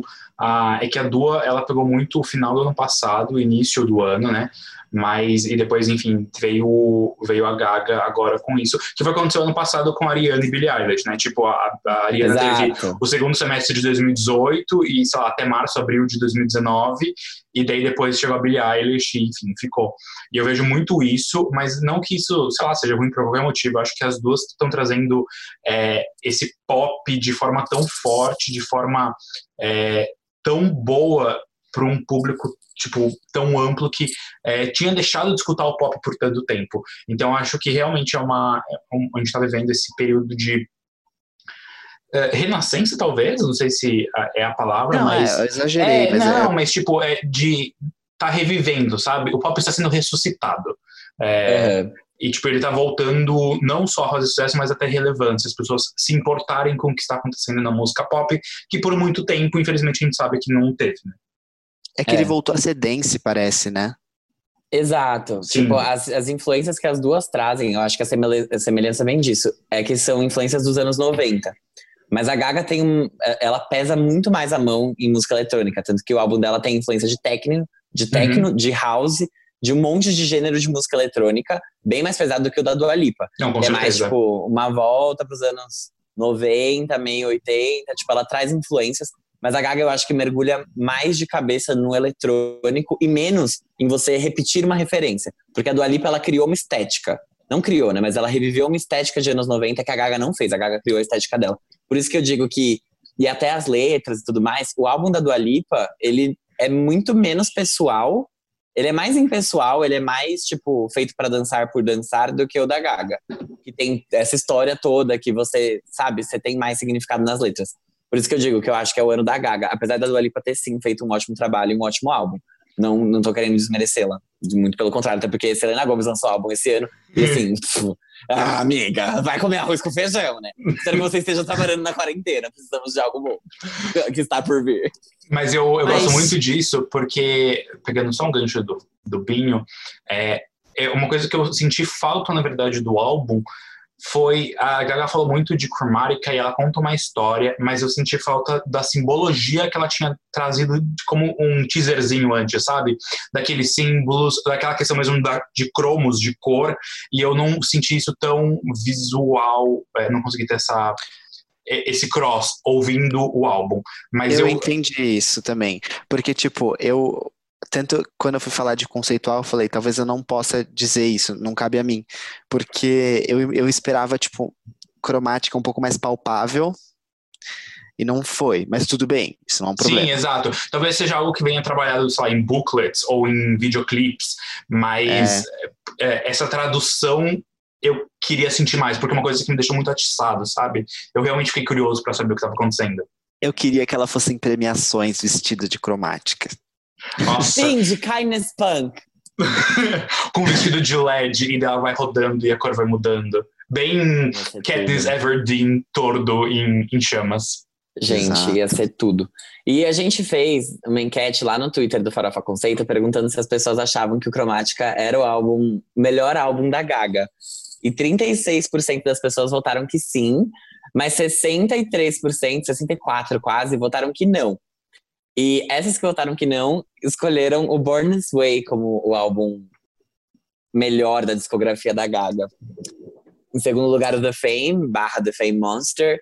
Em terceiro, o Art Pop. O Joanne tá aqui, com 7% dos votos, que foi algo ah, que me deixou bem Joanne. impressionada. Mas, assim, vocês concordam com isso? Vocês acham que realmente Born This Way é o melhor? Ah, eu sou muito ruim de definir qual é o melhor das coisas. É. Mas eu votei, eu votei no Born This Way, porque. eu votei sem saber porque eu votei, mas eu votei. É, porque eu tinha que escolher, né? Você acha que foi mais marcante, a louca? Eu... Não sei, porque The Fame e The Fame Monster, tipo, isso Foram é tudo, marcante. né? Moldaram é, a. tipo, tipo, eu acho que se a gente for falar de coisas marcantes, The Fame e The Fame Monster, tipo, sabe? Uhum, Rolou um vestido de carne ali, rolou. teve assassinatos de homens. É, mas o Born This Way, o The Fame é muito dense, né? Tipo, que nem o Chromatica. Tipo, ele parece que é um bloco. Tipo, óbvio que tem uma historinha dentro dele, mas ele é um bloco. Ele, Ele é não bem tem- anos 80. E ele não tem, tipo, ah, um momento que, ah, agora é uma balada, agora. Tipo, não, ele é, ele é daquele jeito, um bloco. E o Born This Way, não. E ele traz outra. Eu acho que foi ali ele conseguiu mostrar a Gaga em outros lados que antes a gente não via. E, tipo, não sei se vocês conseguiram entender o que eu falei, assim, tipo, o The Fame, ele, ele é uma coisa Ele é muito mais específica. versátil, Born This Ele- Way. Isso, ele é mais versátil. E a- eu gosto muito de You and I. Legal. Eu acho uma das melhores da Gaga. Eu acho que é a minha preferida da Gaga.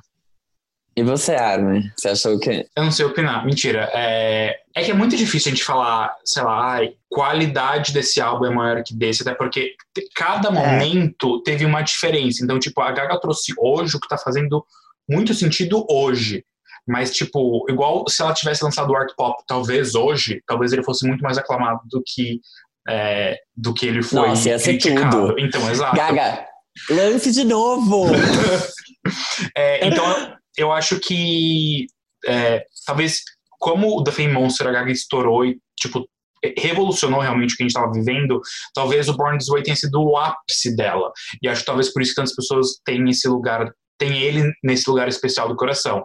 É, eu não sei se é o álbum que eu mais, assim, eu, Gabriel, mais gosto da Gaga, até porque eu não, de novo, eu nunca escutava é, esses primeiros álbuns tanto.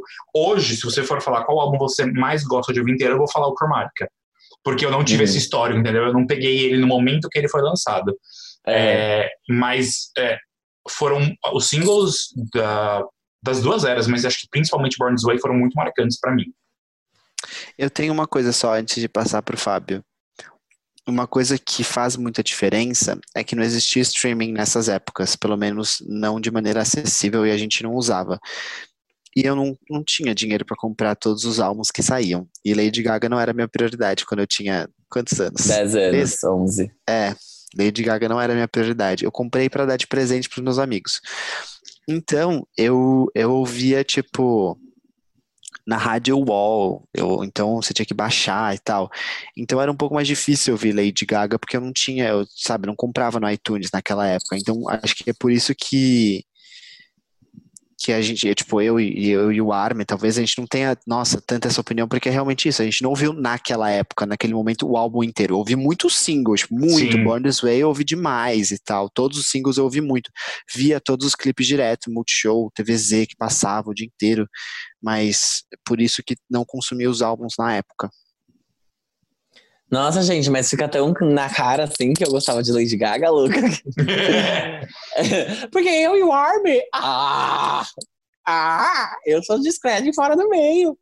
Não, mas tipo, eu, desde que eu sou pequeno, sempre gostei de Lady Gaga. Quando eu tinha 10, 11 anos e ela surgiu, eu achava, eu achava foda. Ficava, caralho, essa mulher é foda, ela é louca. E assim, as músicas são muito boas, é tudo muito legal. E então o The Fame e o The Fame Monster eu consumi muito, muito, muito, muito, muito mesmo. Tipo, pra Eu mim, assim, Fame. marcaram demais a minha infância. Eu tenho os dois até hoje. O Born This Way, quando ele saiu, eu gostei muito de Born This Way, só que eu tinha o quê? 14 anos.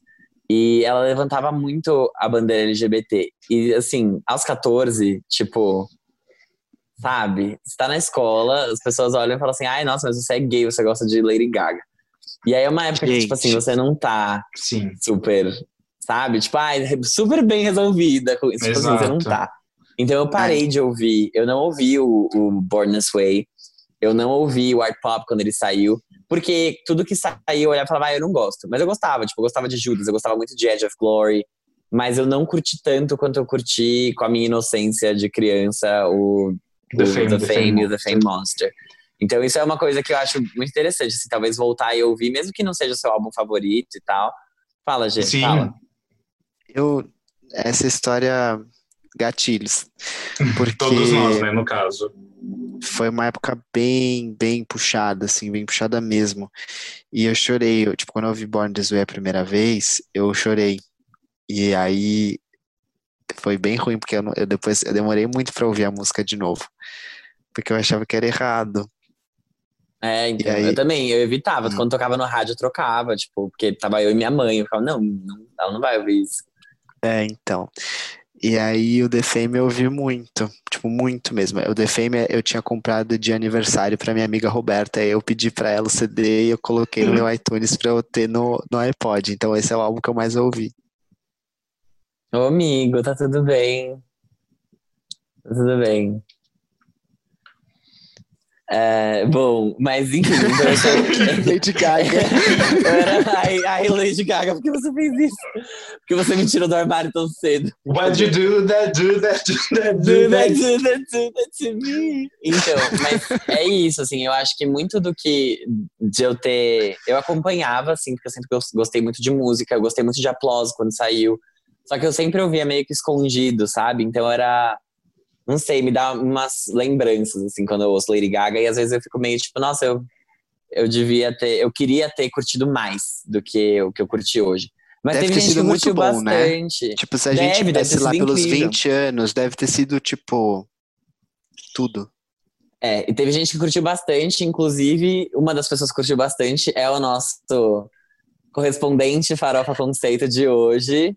E aí agora vocês vão ficar com a opinião dele, é o Brogueirinho, nosso amigo.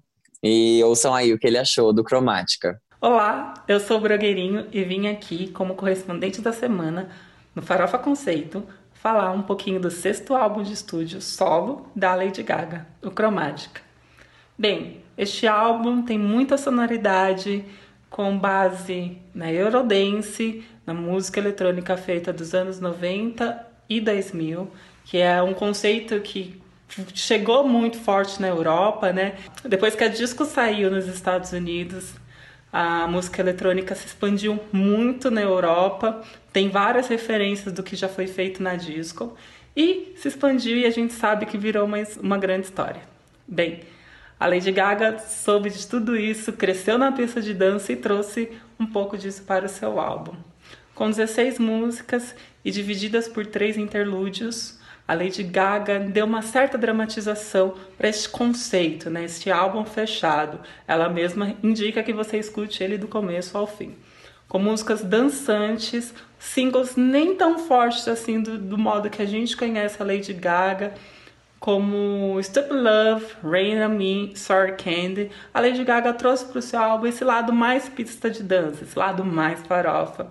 E além disso, grandes nomes como Ariana Grande, Blackpink e Elton John, que são pessoas que fazem parte do pop, o K-pop tá aí e deram muito mais peso a esse álbum Cromática. Bem, do começo ao fim, a Lady Gaga traz muito do pop, muita música, muita referência, e eu tenho certeza que você vai gostar do começo ao fim. Quer ouvir Eurodance? Quer ouvir pista de dança? Quer ver música muito bem feita, muito bem composta? O Cromática é feito para você. Um beijo e até a próxima. Gente, agora que vocês já sabem a opinião do Brogueirinho, o que ele achou do Cromática, a gente pode ir pro nosso próximo tópico, que vai ser apresentado pelo Jean, né, G? Exato, Fábio, porque se a vida te dá limões, faça uma limonada. E a gente não tá falando da Beyoncé, e sim da rainha da Disney, a Ashley Tisdale. Depois de ter focado a carreira dela em produtora executiva de séries, a Ashley finalmente voltou para a música no ano passado, quando ela nos presenteou com seu terceiro álbum de estúdio, que foi o Symptoms. Eu não sei se a gente Uhum. falou desse álbum ou se ele foi só menção, mas é um hino. O Eu álbum gente veio falou. depois. Acho que sim. Esse álbum veio depois de um, de um hiato de 10 anos na música. Desde o começo da pandemia, a Ashley tem trabalhado em novas músicas e ela já tinha até anunciado o lançamento de- desses singles, que eu acho que a gente não sabia o título ainda. Mas ele Uhum. acabou sendo postergado e ele foi lançado essa semana. E a Ashley prometeu que o quarto álbum de estúdio dela já está em desenvolvimento. E Tudo. agora a gente tem esse single delicinha chamado Lemons. Gente, eu adorei esse single. Que eu gosto muito da Ashley Tisdale, sabe? E eu achei que ela mandou muito bem nessa faixa. Eu percebo um amadurecimento dela, sabe? É, musical. Porque Porque a gente já. Eu acho que ela, lançou o Simpsons no ano passado e ela tentava é, fazer com que. Tipo assim, ter um estilo próprio. Ela gostava muito de Julia Michaels, ela sempre falou sobre a influência da Julia Michaels é, e como ela gostava muito das letras que ela fazia. Só que, tipo, é, eu sinto que dessa vez ela foi menos Julia Michaels e mais Ashley. Ela tentou chegar no meio termo. Eu gosto muito da maneira como ela usa a voz dela. Tem umas coisas que ela fazia no High School Musical que eram muito, tipo assim, Ashley Tisdale. E mesmo no Sim. primeiro álbum dela. E ela volta a fazer nessa faixa que eu achei incrível, eu achei muito legal. Eu gostei pra caramba. Ela é muito gostosa de ouvir. Eu acho que as pessoas não tenham preconceito. A gente tá aqui falando de Lady Gaga, a gente falou sobre um monte de coisa aqui. E vocês têm que ouvir essa também, porque ela é gostosa e. Não a, a música. A música é gostosa. Ai, adolescente, saiam! A música é muito gostosa de ouvir e é, assim, de verdade, leve, boa pra você passar uma quarentena animadinha. Eu. é, a música é boa, mas ela não me marcou, sabe? Eu achei ela muito. Ela me lembrou muito uma outra artista que eu não sabia pensar e nomear na hora, e agora você falou de Julia Michaels, faz muito sentido. Só que realmente, quando você pensa em Julia Michaels, ela tá, tipo, muito num. Tem elementos ali dentro que você fala, hum, isso não é Julia Michaels, sabe? Pode lembrar, porém não é. É, Exato. mas eu acho que a faixa é fofa, é aquela- aquele popzinho leve, tranquilo, mas eu não. É que eu não sei, eu tenho, infelizmente, eu tenho muito Ashley de It's Alright, It's Okay na cabeça, sabe? E não só Ai, falando que é uma roqueira. música. Então, mas não só falando que é uma música roqueira, mas que é uma música muito forte, muito. Me marca muito essa música. Então, quando agora a Ashley tá, tipo, uma coisa bem mais tranquila, eu tenho um pouco de é, dificuldade de conseguir não me conectar com a faixa, mas lembrar dela, sabe? É, então é isso. Uma opinião Entendi. simples. Eu adorei a música. Eu adorei muito mesmo. Eu concordo com todas as opiniões do Fábio. E eu nunca, obviamente, eu nunca tive preconceito com a Ashley Tisdale. Eu tava mostrando aqui agora pros meninos, eu tenho os dois CDs dela. E eu gostava muito mesmo. E eu gostei, assim, eu gostei que ela só fez música quando ela queria. Então, tipo, Exato. Sim. O que que é esse fundo? É a Gaga, Lady Gaga aqui, aqui do A Lady lado Gaga aqui. versão corporativa. O Fábio simplesmente colocou na nossa videochamada que a gente fica se vendo pra matar saudades, botou a Lady Gaga no Global No Citizen Festival que ela organizou. Então, eu gostei que, que ela tá fazendo uma coisa muito delicada, assim, e é muito ela. Ela gosta muito de, da música Still Into You, do Paramore, que Sim. ela fez até um cover com o marido dela, fez uma sessão de covers com o marido dela, com a Vanessa Hudgens, nesse meio tempo. E eu gostei muito do que ela trouxe, assim, agora, porque é, é muito. Eu não sei dizer, não sei explicar, mas é, uma, é, é um synth pop, não é, Fábio? É, sim, de certa forma é. É, E eu achei. Eu achei muito a cara dela, assim. não- Eu não tenho, não tenho, não tenho que ser criticar. Eu acho que não dá pra você não gostar disso, sabe? Exato, É é muito leve. É muito É leve. muito agrada a todos aqui. É, a mensagem é legal.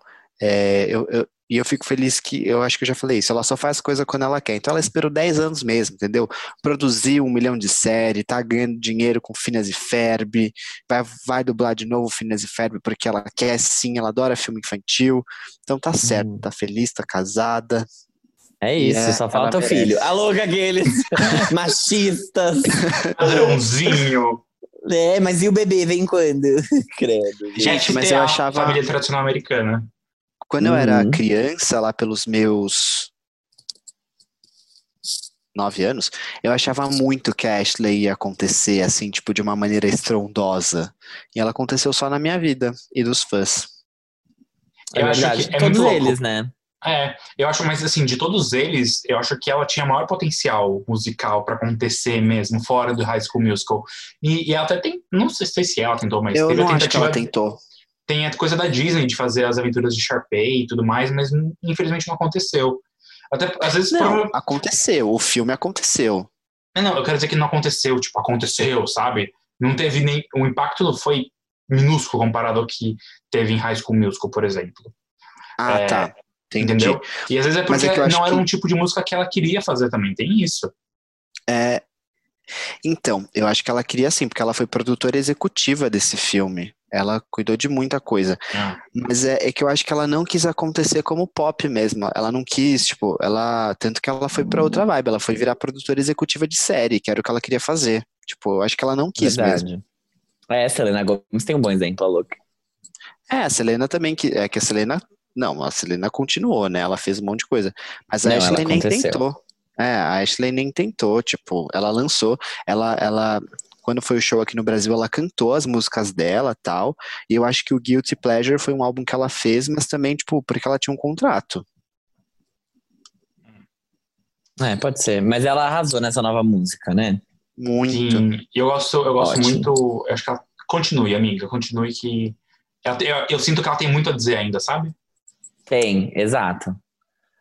Isso aí, gente. A nossa próxima discussão nessa pauta aqui vai ser sobre a nova da Rosalia, que se chama TKN, TKN. Como é que fala isso aqui, Gê, louca? Eu Que é acho um que é feat. Taken, né? Taken. Yes, true. Taken com o Travis Scott. A Rosalia e o Travis Scott lançaram uma segunda parceria. A música Taken já chegou com um videoclipe em que os dois interpretam um casal com muitos filhos. Bem latina, a louca. A primeira vez que os dois trabalharam. Ela não é latina, gente, ela é espanhola. A primeira vez que os dois trabalharam juntos foi no remix de Highest in the Room, em 2019. Esse é o terceiro single da Rosalia esse ano, que já liberou as músicas Juro que e Dolerme. E, gente, posso começar e ser muito sincero?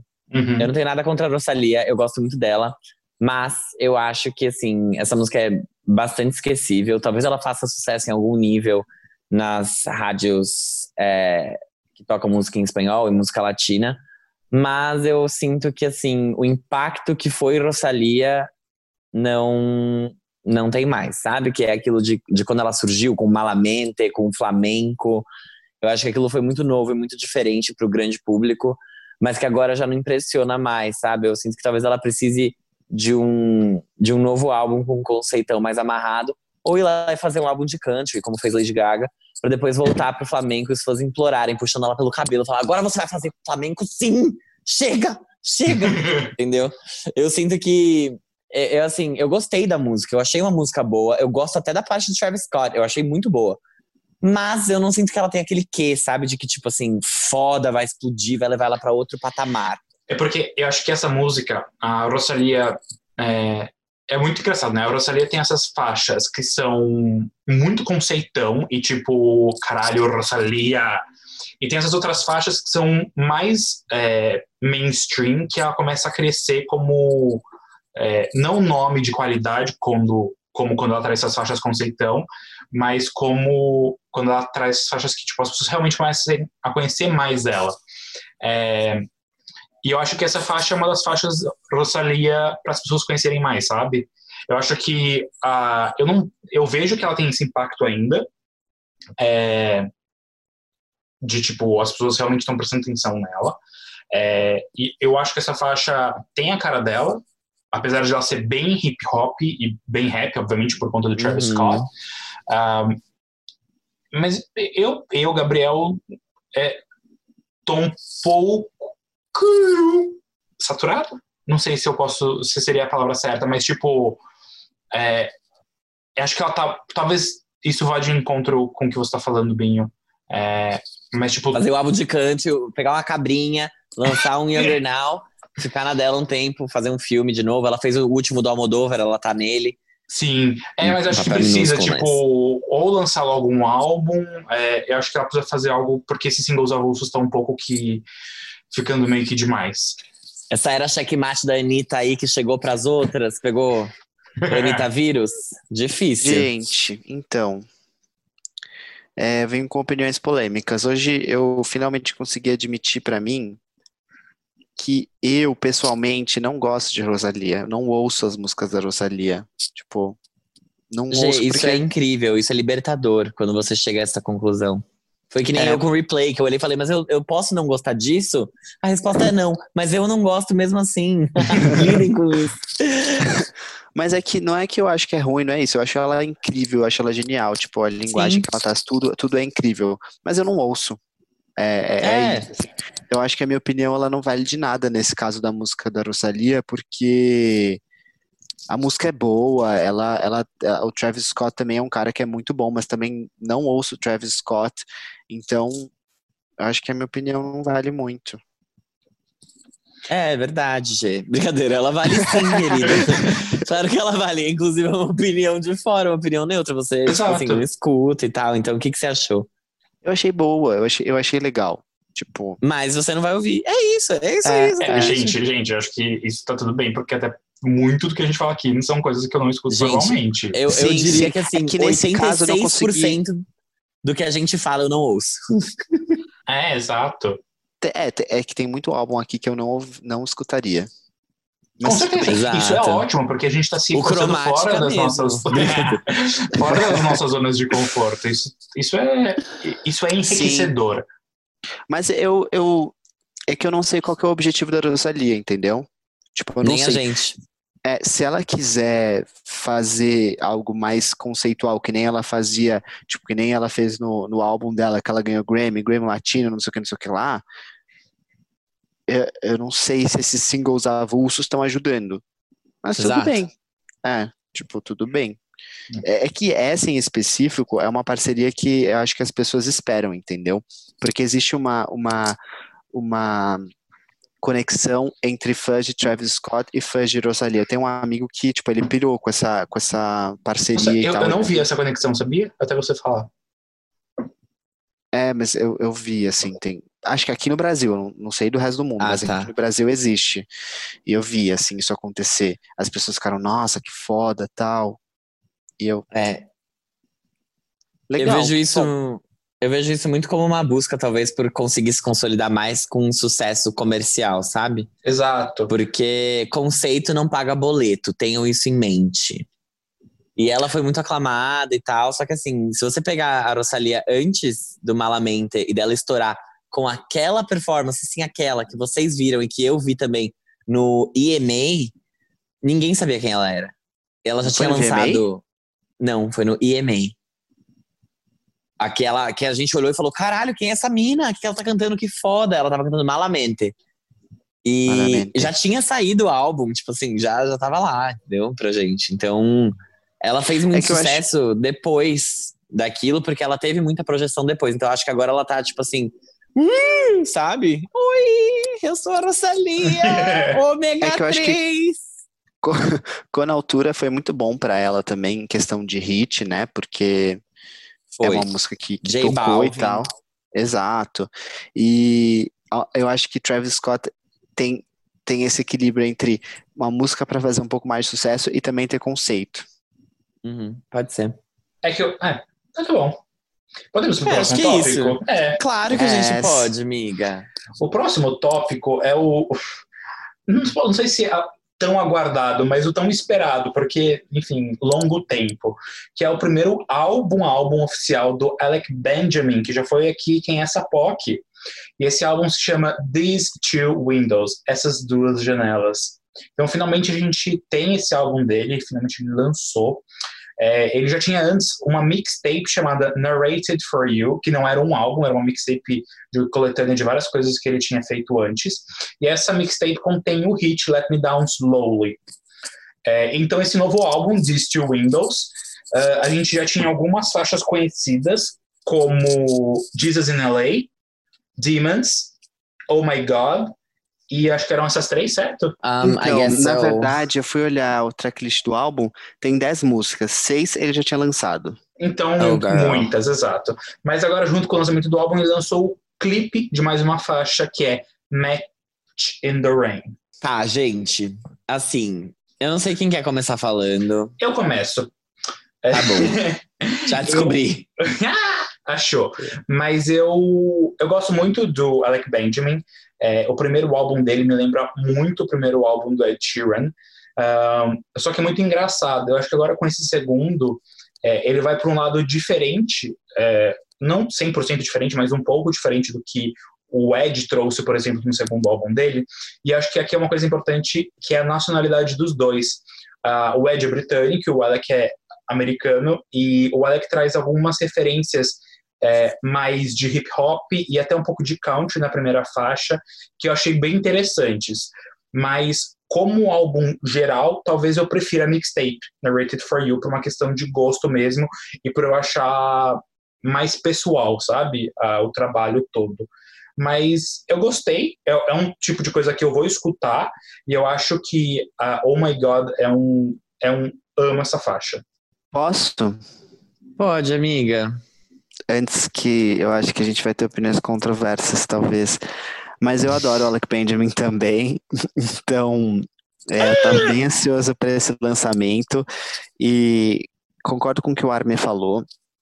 É, o primeiro álbum do o primeiro a primeira mixtape do, do Alec ela me lembra um pouco o começo da carreira do Ed justamente por isso por ser uma coisa um pouco mais voz e violão e ele trazer muitas histórias na, nas músicas dele são, são coisas muito palpáveis tipo não, não são grandes metáforas que ele traz são histórias um pouco mais é, diretas vão direto ao ponto só que elas funcionam muito bem são letras que ele consegue contar uma história de uma maneira muito direta eu gosto muito disso Nesse álbum ele trouxe um pouco mais de produção, que não necessariamente é ruim, é legal, ok, mas aí tipo, já consigo separar, tipo, não é Ed Sheeran, é outra coisa, porque Ed Sheeran trouxe uma produção totalmente diferente quando ele fez o Multiply e outros, outros trabalhos. Mas o, o que eu gosto do Alec é como ele escreve as letras dele. Apesar desse álbum, como o Armin falou, não ser tão pessoal quanto a mixtape, eu gosto dos temas que ele traz e como ele trata eles. Então ele fala muito sobre ansiedade, ele fala sobre depressão, sobre eh, essa, esses problemas internos que ele está lutando. Eu gosto muito desse tipo de música, gosto desse tipo de letra, gosto da voz dele. Então, aclamo esse álbum, gosto do fato dele ser curto, porque eu, eu ouvi a última música, eu falei, nossa, mas voltou para a primeira? Não, é porque realmente o álbum tinha acabado, porque ele tem menos de meia hora. 28 e é minutos. bem curtinho. É, então ele é bem curtinho. E eu gosto disso. É um álbum que você consome fácil e você já consegue ter uma ideia muito fechadinha na sua cabeça para quando você quiser ouvir ele de novo. Tipo, ah, eu já sei como esse álbum é, ele é um álbum de conforto, vou dar play nele enquanto eu estiver fazendo tal coisa. Sim, só um, um PS rápido, é, que a gente falou de curto, a, a gente falou de músicas com menos de 2 minutos e 50, e Lemons da Ashley Tisdale tem 2 minutos e 40, e Taken da Rosalia tem 2 minutos e 10. São faixas, eu achei, muito, muito curtas. É, mas é só, um, só esse parênteses mesmo. Minha música preferida é Mind is a Prison e Jesus in LA, eu acho. Armin, você tem alguma preferida? Eu falei a Oh My God, que acho que Ah, é uma tá. das faixas que ele mais experimenta com produção, né? Oh My God é muito boa. Tipo, todas as letras eu gostei muito, mesmo. É, é, eu gosto muito quando tem artistas que focam bastante nessas coisas, tipo Shawn Mendes, Uhum. é, o Ed Sheeran. Então, nesse álbum não tem nenhuma música que eu não gosto. Diferente de, de Shawn Mendes, tem um álbum que ele tem uma música que eu não gosto, que é, Eu até sei. é uma que ele fala de uma Bad garota. Reputation. Aham, não gosto dessa. Hum, não é uma, gosto. é- eu, eu entendo a polêmica, mas eu gosto. Ai, infelizmente, eu gosto muito da, da produção da faixa, da sonoridade, sabe? Não precisava dessa letra, vai. Não, não precisava, ele podia ter trocado a letra. Muito. E todos eles são amiguinhos do John Mayer, né? E eu sou uma cadelinha do John Mayer. Todos, todos sabemos. Não que eu seja uma cadelinha, mas que eles são. Então, gente, sobre o álbum do Alec Benjamin, eu achei as músicas muito gostosinhas de escutar. Ele tem um ritmo que não incomoda, não atrapalha, então ele pode ficar lá tocando de fundo enquanto você faz suas tarefas domésticas favoritas, como por exemplo lavar a louça, limpar uma casa, capir um lote, capir não, né? Carpir um lote e outras coisas. A questão é que eu acho a voz dele muito esquisita para alguém que tem 26 anos. Sim, isso, eu- isso sim. Eu achei um álbum muito juvenil também pra alguém que tem 26 anos. Tipo assim, ele é mais novo do que, sei lá, alguém que lançou álbuns tipo a Rose, sabe? Que lançou um álbum muito mais maduro do que isso. E ela também Calma, tem um ele é mais velho que ela ou mais novo? Isso, ele é mais velho que a Rose, mais velho que a Billie Eilish, o álbum delas é um pouco mais maduro do que esse trabalho que ele faz. Mas, assim, tirando isso, que são as coisas que me incomodam, é um bom álbum. Basicamente isso que eu tenho pra falar. Tem três músicas lá que eu gostei. Três ou duas. E Match in the Rain foi uma delas. Eu acho que a produção dessa Muito é boa essa. A letra é bem legal. Então. E é isso, Eu pessoal. Acho que com isso a gente pode ir então pro último tópico da nossa Podemos. episódio. É, Sim, eu, eu nunca tinha pensado nisso, mas é muito real. Tipo, se você parar pra pensar em cantores que são mais juvenis, você pega algumas letras do Shawn Mendes, por exemplo, são mais maduras que al- algumas coisas que o Alec Benjamin traz, sabe? Nunca tinha parado pra Exatamente. me tocar disso. Eu, tinha eu não sabia a idade dele, eu tinha visto fotos, eu falei, nossa, é, ele tem cara É, de não- ser velho, né? Tipo, não Tá velho, cura. gente, por favor, mas, tipo, ele tem cara de ser mais velho, e daí, tipo, ele, não, ele não é tão novinho quanto eu imaginava ele não é tão novinho quanto eu imaginava que ele era, mas enfim. Bora pro próximo quadro, que é o. Quem é essa POC? Gente, bem-vindos ao maravilhoso mundo do Quem é essa POC, em que a gente apresenta para vocês algum artista novo que está surgindo para vocês colocarem na playlist de vocês e serem pessoas mais felizes. Hoje a gente vai falar do Rodrigo Alarcon. Ele é brasileiro, nascido em Sorocaba e cresceu em Mogi das Cruzes. Antes da gente começar a contar a história dele, ele faz um MPB, é o que eles chamam de nova MPB, que eu não sei o que isso quer dizer, mas estava escrito nas minhas Quer dizer que fontes. ele tem menos de 50 anos. Exatamente, que ele já nasceu, já podia ter acesso a um smartphone. E é uma delícia de ouvir, é um som muito gostoso. Ele já cantou com Lineker, Clarice Falcão, é, Vanguard, Rubel, então só para você já entender um pouco da vibe dele. Com 15 anos, ele já era muito interessado em música, a família dele já, já era muito fã de várias coisas, então ele formou uma banda no colégio dele e aí ele percebeu que ele queria fazer isso para a vida. Ele foi sempre inspirado em clássicos da MPB, tipo Caetano, Gilberto Gil, Gal Costa, Maísa e Gonzaguinha. E então, como eu falei, é um som acústico bem delicado e que ele explora instrumentos como violão e violino. E quando ele era ainda adolescente, ele já compunha as próprias músicas e ele postava vários poemas em uma página no Facebook. E um deles foi O Lado Vazio no Sofá, que era a letra da primeira música que ele acabou lançando no YouTube e viralizou em 2015. E aí, depois que viralizou, ele percebeu que ele tinha que focar na música como trabalho, como carreira. Então, ele começou um financiamento coletivo para lançar o primeiro EP dele.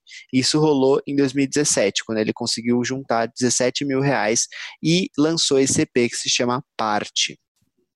É, ele foi lançando o EP em formato de vários singles, até que todos eles se juntaram e formaram esse EP que tem sete faixas. Esse processo fez com que ele se conhecesse muito como artista, porque ele acabou escrevendo várias músicas e ele teve que escolher quais que ele queria que o mundo ouvisse. E por isso que no começo ele achava que esse EP, tipo, o nome parte, representava, tipo, a parte dele, né? Que ele estaria mostrando para o mundo. Mas aí ele entendeu que, na verdade, é, esse parte que ele estava querendo dizer é, tipo, parte do verbo partir mesmo. Então, tipo, vai, vai para o mundo para você conseguir fazer parte das histórias da, da vida das pessoas. Tipo, deixar nascer, deixar fluir. É o que ele usou. Em Legal. 2019, ele lançou o clipe Amor Acidente, que tem participação da cantora Lineker, e esse, essa música também faz parte do, do EP Parte. Parte. E essa música tem uma história legal, porque ela foi escrita depois que o Rodrigo viu um acidente no centro de São Paulo, e ele viu as pessoas reagirem de formas muito diferentes a esse acidente, que ele descreve como um acidente grotesco, né? Porque acho que alguém se machucou bem feio. E aí tinham pessoas que choravam, outras davam risada, outras gravavam. E aí ele fez uma comparação de como se ele tivesse no show dele, quando ele estava contando sobre os acidentes amorosos da vida dele, e aí tinham pessoas emocionadas, pessoas rindo, pessoas gravando. E aí ele escreveu essa música. Achei interessante essa comparação que ele fez. Uhum. Ele tem 15 músicas autorais até agora, e ele já tem chamado a atenção de vários nomes importantes do MPB. E agora é, ele lançou. Agora não, ano passado, ele lançou o single Apesar de Querer, que acabou sendo um dos maiores hits dele, né, no Spotify. E o legal dessa música é que ela tem um clipe gravado em Libras. Bem interessante, né? Bem É acessível. tudo, acessível. E em 2020 vieram os singles 15B, com a cantora Marina Frois, e Frágil Coração, que ele também acabou de lançar clipe e tá promovendo a música. Então ele é um cara bem legal para você conhecer, acessível, é, brasileiro, a gente valoriza a MPB e é, foi uma dica do Fábio Del Rio. Não sei se vocês conhecem ele. Ele eu é não pessoa, conheço, nunca ouvi falar. É uma celebridade daí... da internet. Ai, uma web celebridade, web divo, Fábio Del Rio. ele é ex, ele é ex-vice Miss Bumbum. É verdade, ex-vice Miss Bumbum. E já fui fazenda também, mas é que fui eliminado antes de entrar. eu conheci o, o Rodrigo por conta de Amor Acidente, já faz um tempo, na verdade, acho que já vai fazer um ano é, que eu ouvi a primeira vez. E. Ah, é, né? Óbvio, porque foi lançado em 2019. Duh. Mas, tipo. ai, parabéns, sabe? Você é um gênio. Você é um gênio. E eu escutei, eu gostei muito, mas eu nem tinha me tocado. Tipo assim, sei lá, não, não me passou pela cabeça indicar isso daqui pra ser quem é essa POC. Isso daqui, ele. E. E aí, quando eu vi esse ano, a gente tá com muitos quem é essa POC internacionais. A gente só teve um quem é essa POC nacional até agora, então eu achei que tava na hora de trazer brasilidades, lesbiandades, diversidades, gays, trans, travestis, transcultural, margem, cara, de trazer essas brasilidades para cá. Então, ele é só o começo. É só o começo. Alô. Se preparem. Eu espero que vocês gostem, porque eu gosto muito.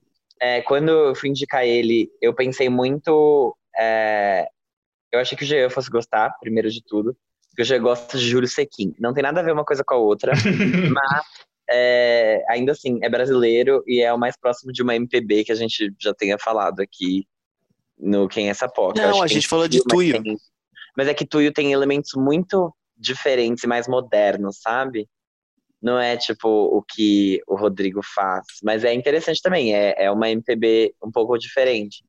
E mas eu espero que vocês gostem, é isso, gente. Ouçam, tá? Se quem não ouvir não vai saber votar no fim do ano, quando ele for indicado a melhor. Quem é essa POC nacional? Brincadeira, gente. eu não vou ficar dando spoiler de indicação, até porque a gente não decidiu nada ainda. Mas ok, é isso, gente. Esse é, é o episódio. Isso. Espero que vocês tenham gostado desse episódio de duas horas e meia, louco. E... Foi quase, mentira. É. E é isso. Alguém tem mais alguma coisa para falar ou a gente pode dar tchau e e desligar esse Zoom, a louca. A gente, eu falei, eu falei que eu tinha uma coisa para falar, uma notícia, eu esqueci de falar, eu falei muito nessa missão, que era que a Gaga com Chromatica, ela redefiniu o conceito de POC. POC agora significa People of Chromatica. Ah, oh fato. my God. E nos Estados Unidos significa Person ou People of Color. E no, no caso, Brasil, gente. É, no Brasil é viados. Pelo amor de Deus, gente, que crueldade isso que está acontecendo no mundo. E tenhamos mais empatia, tenhamos mais respeito e. Solidariedade. E reconheçamos nossos privilégios quando eles existirem. Então, é isso aí, galera. Vamos, vamos passar por mais essa. Vamos Beijos. E com essa reflexão, reflitam e boa semana. Boa semana. Tchau. Beijo.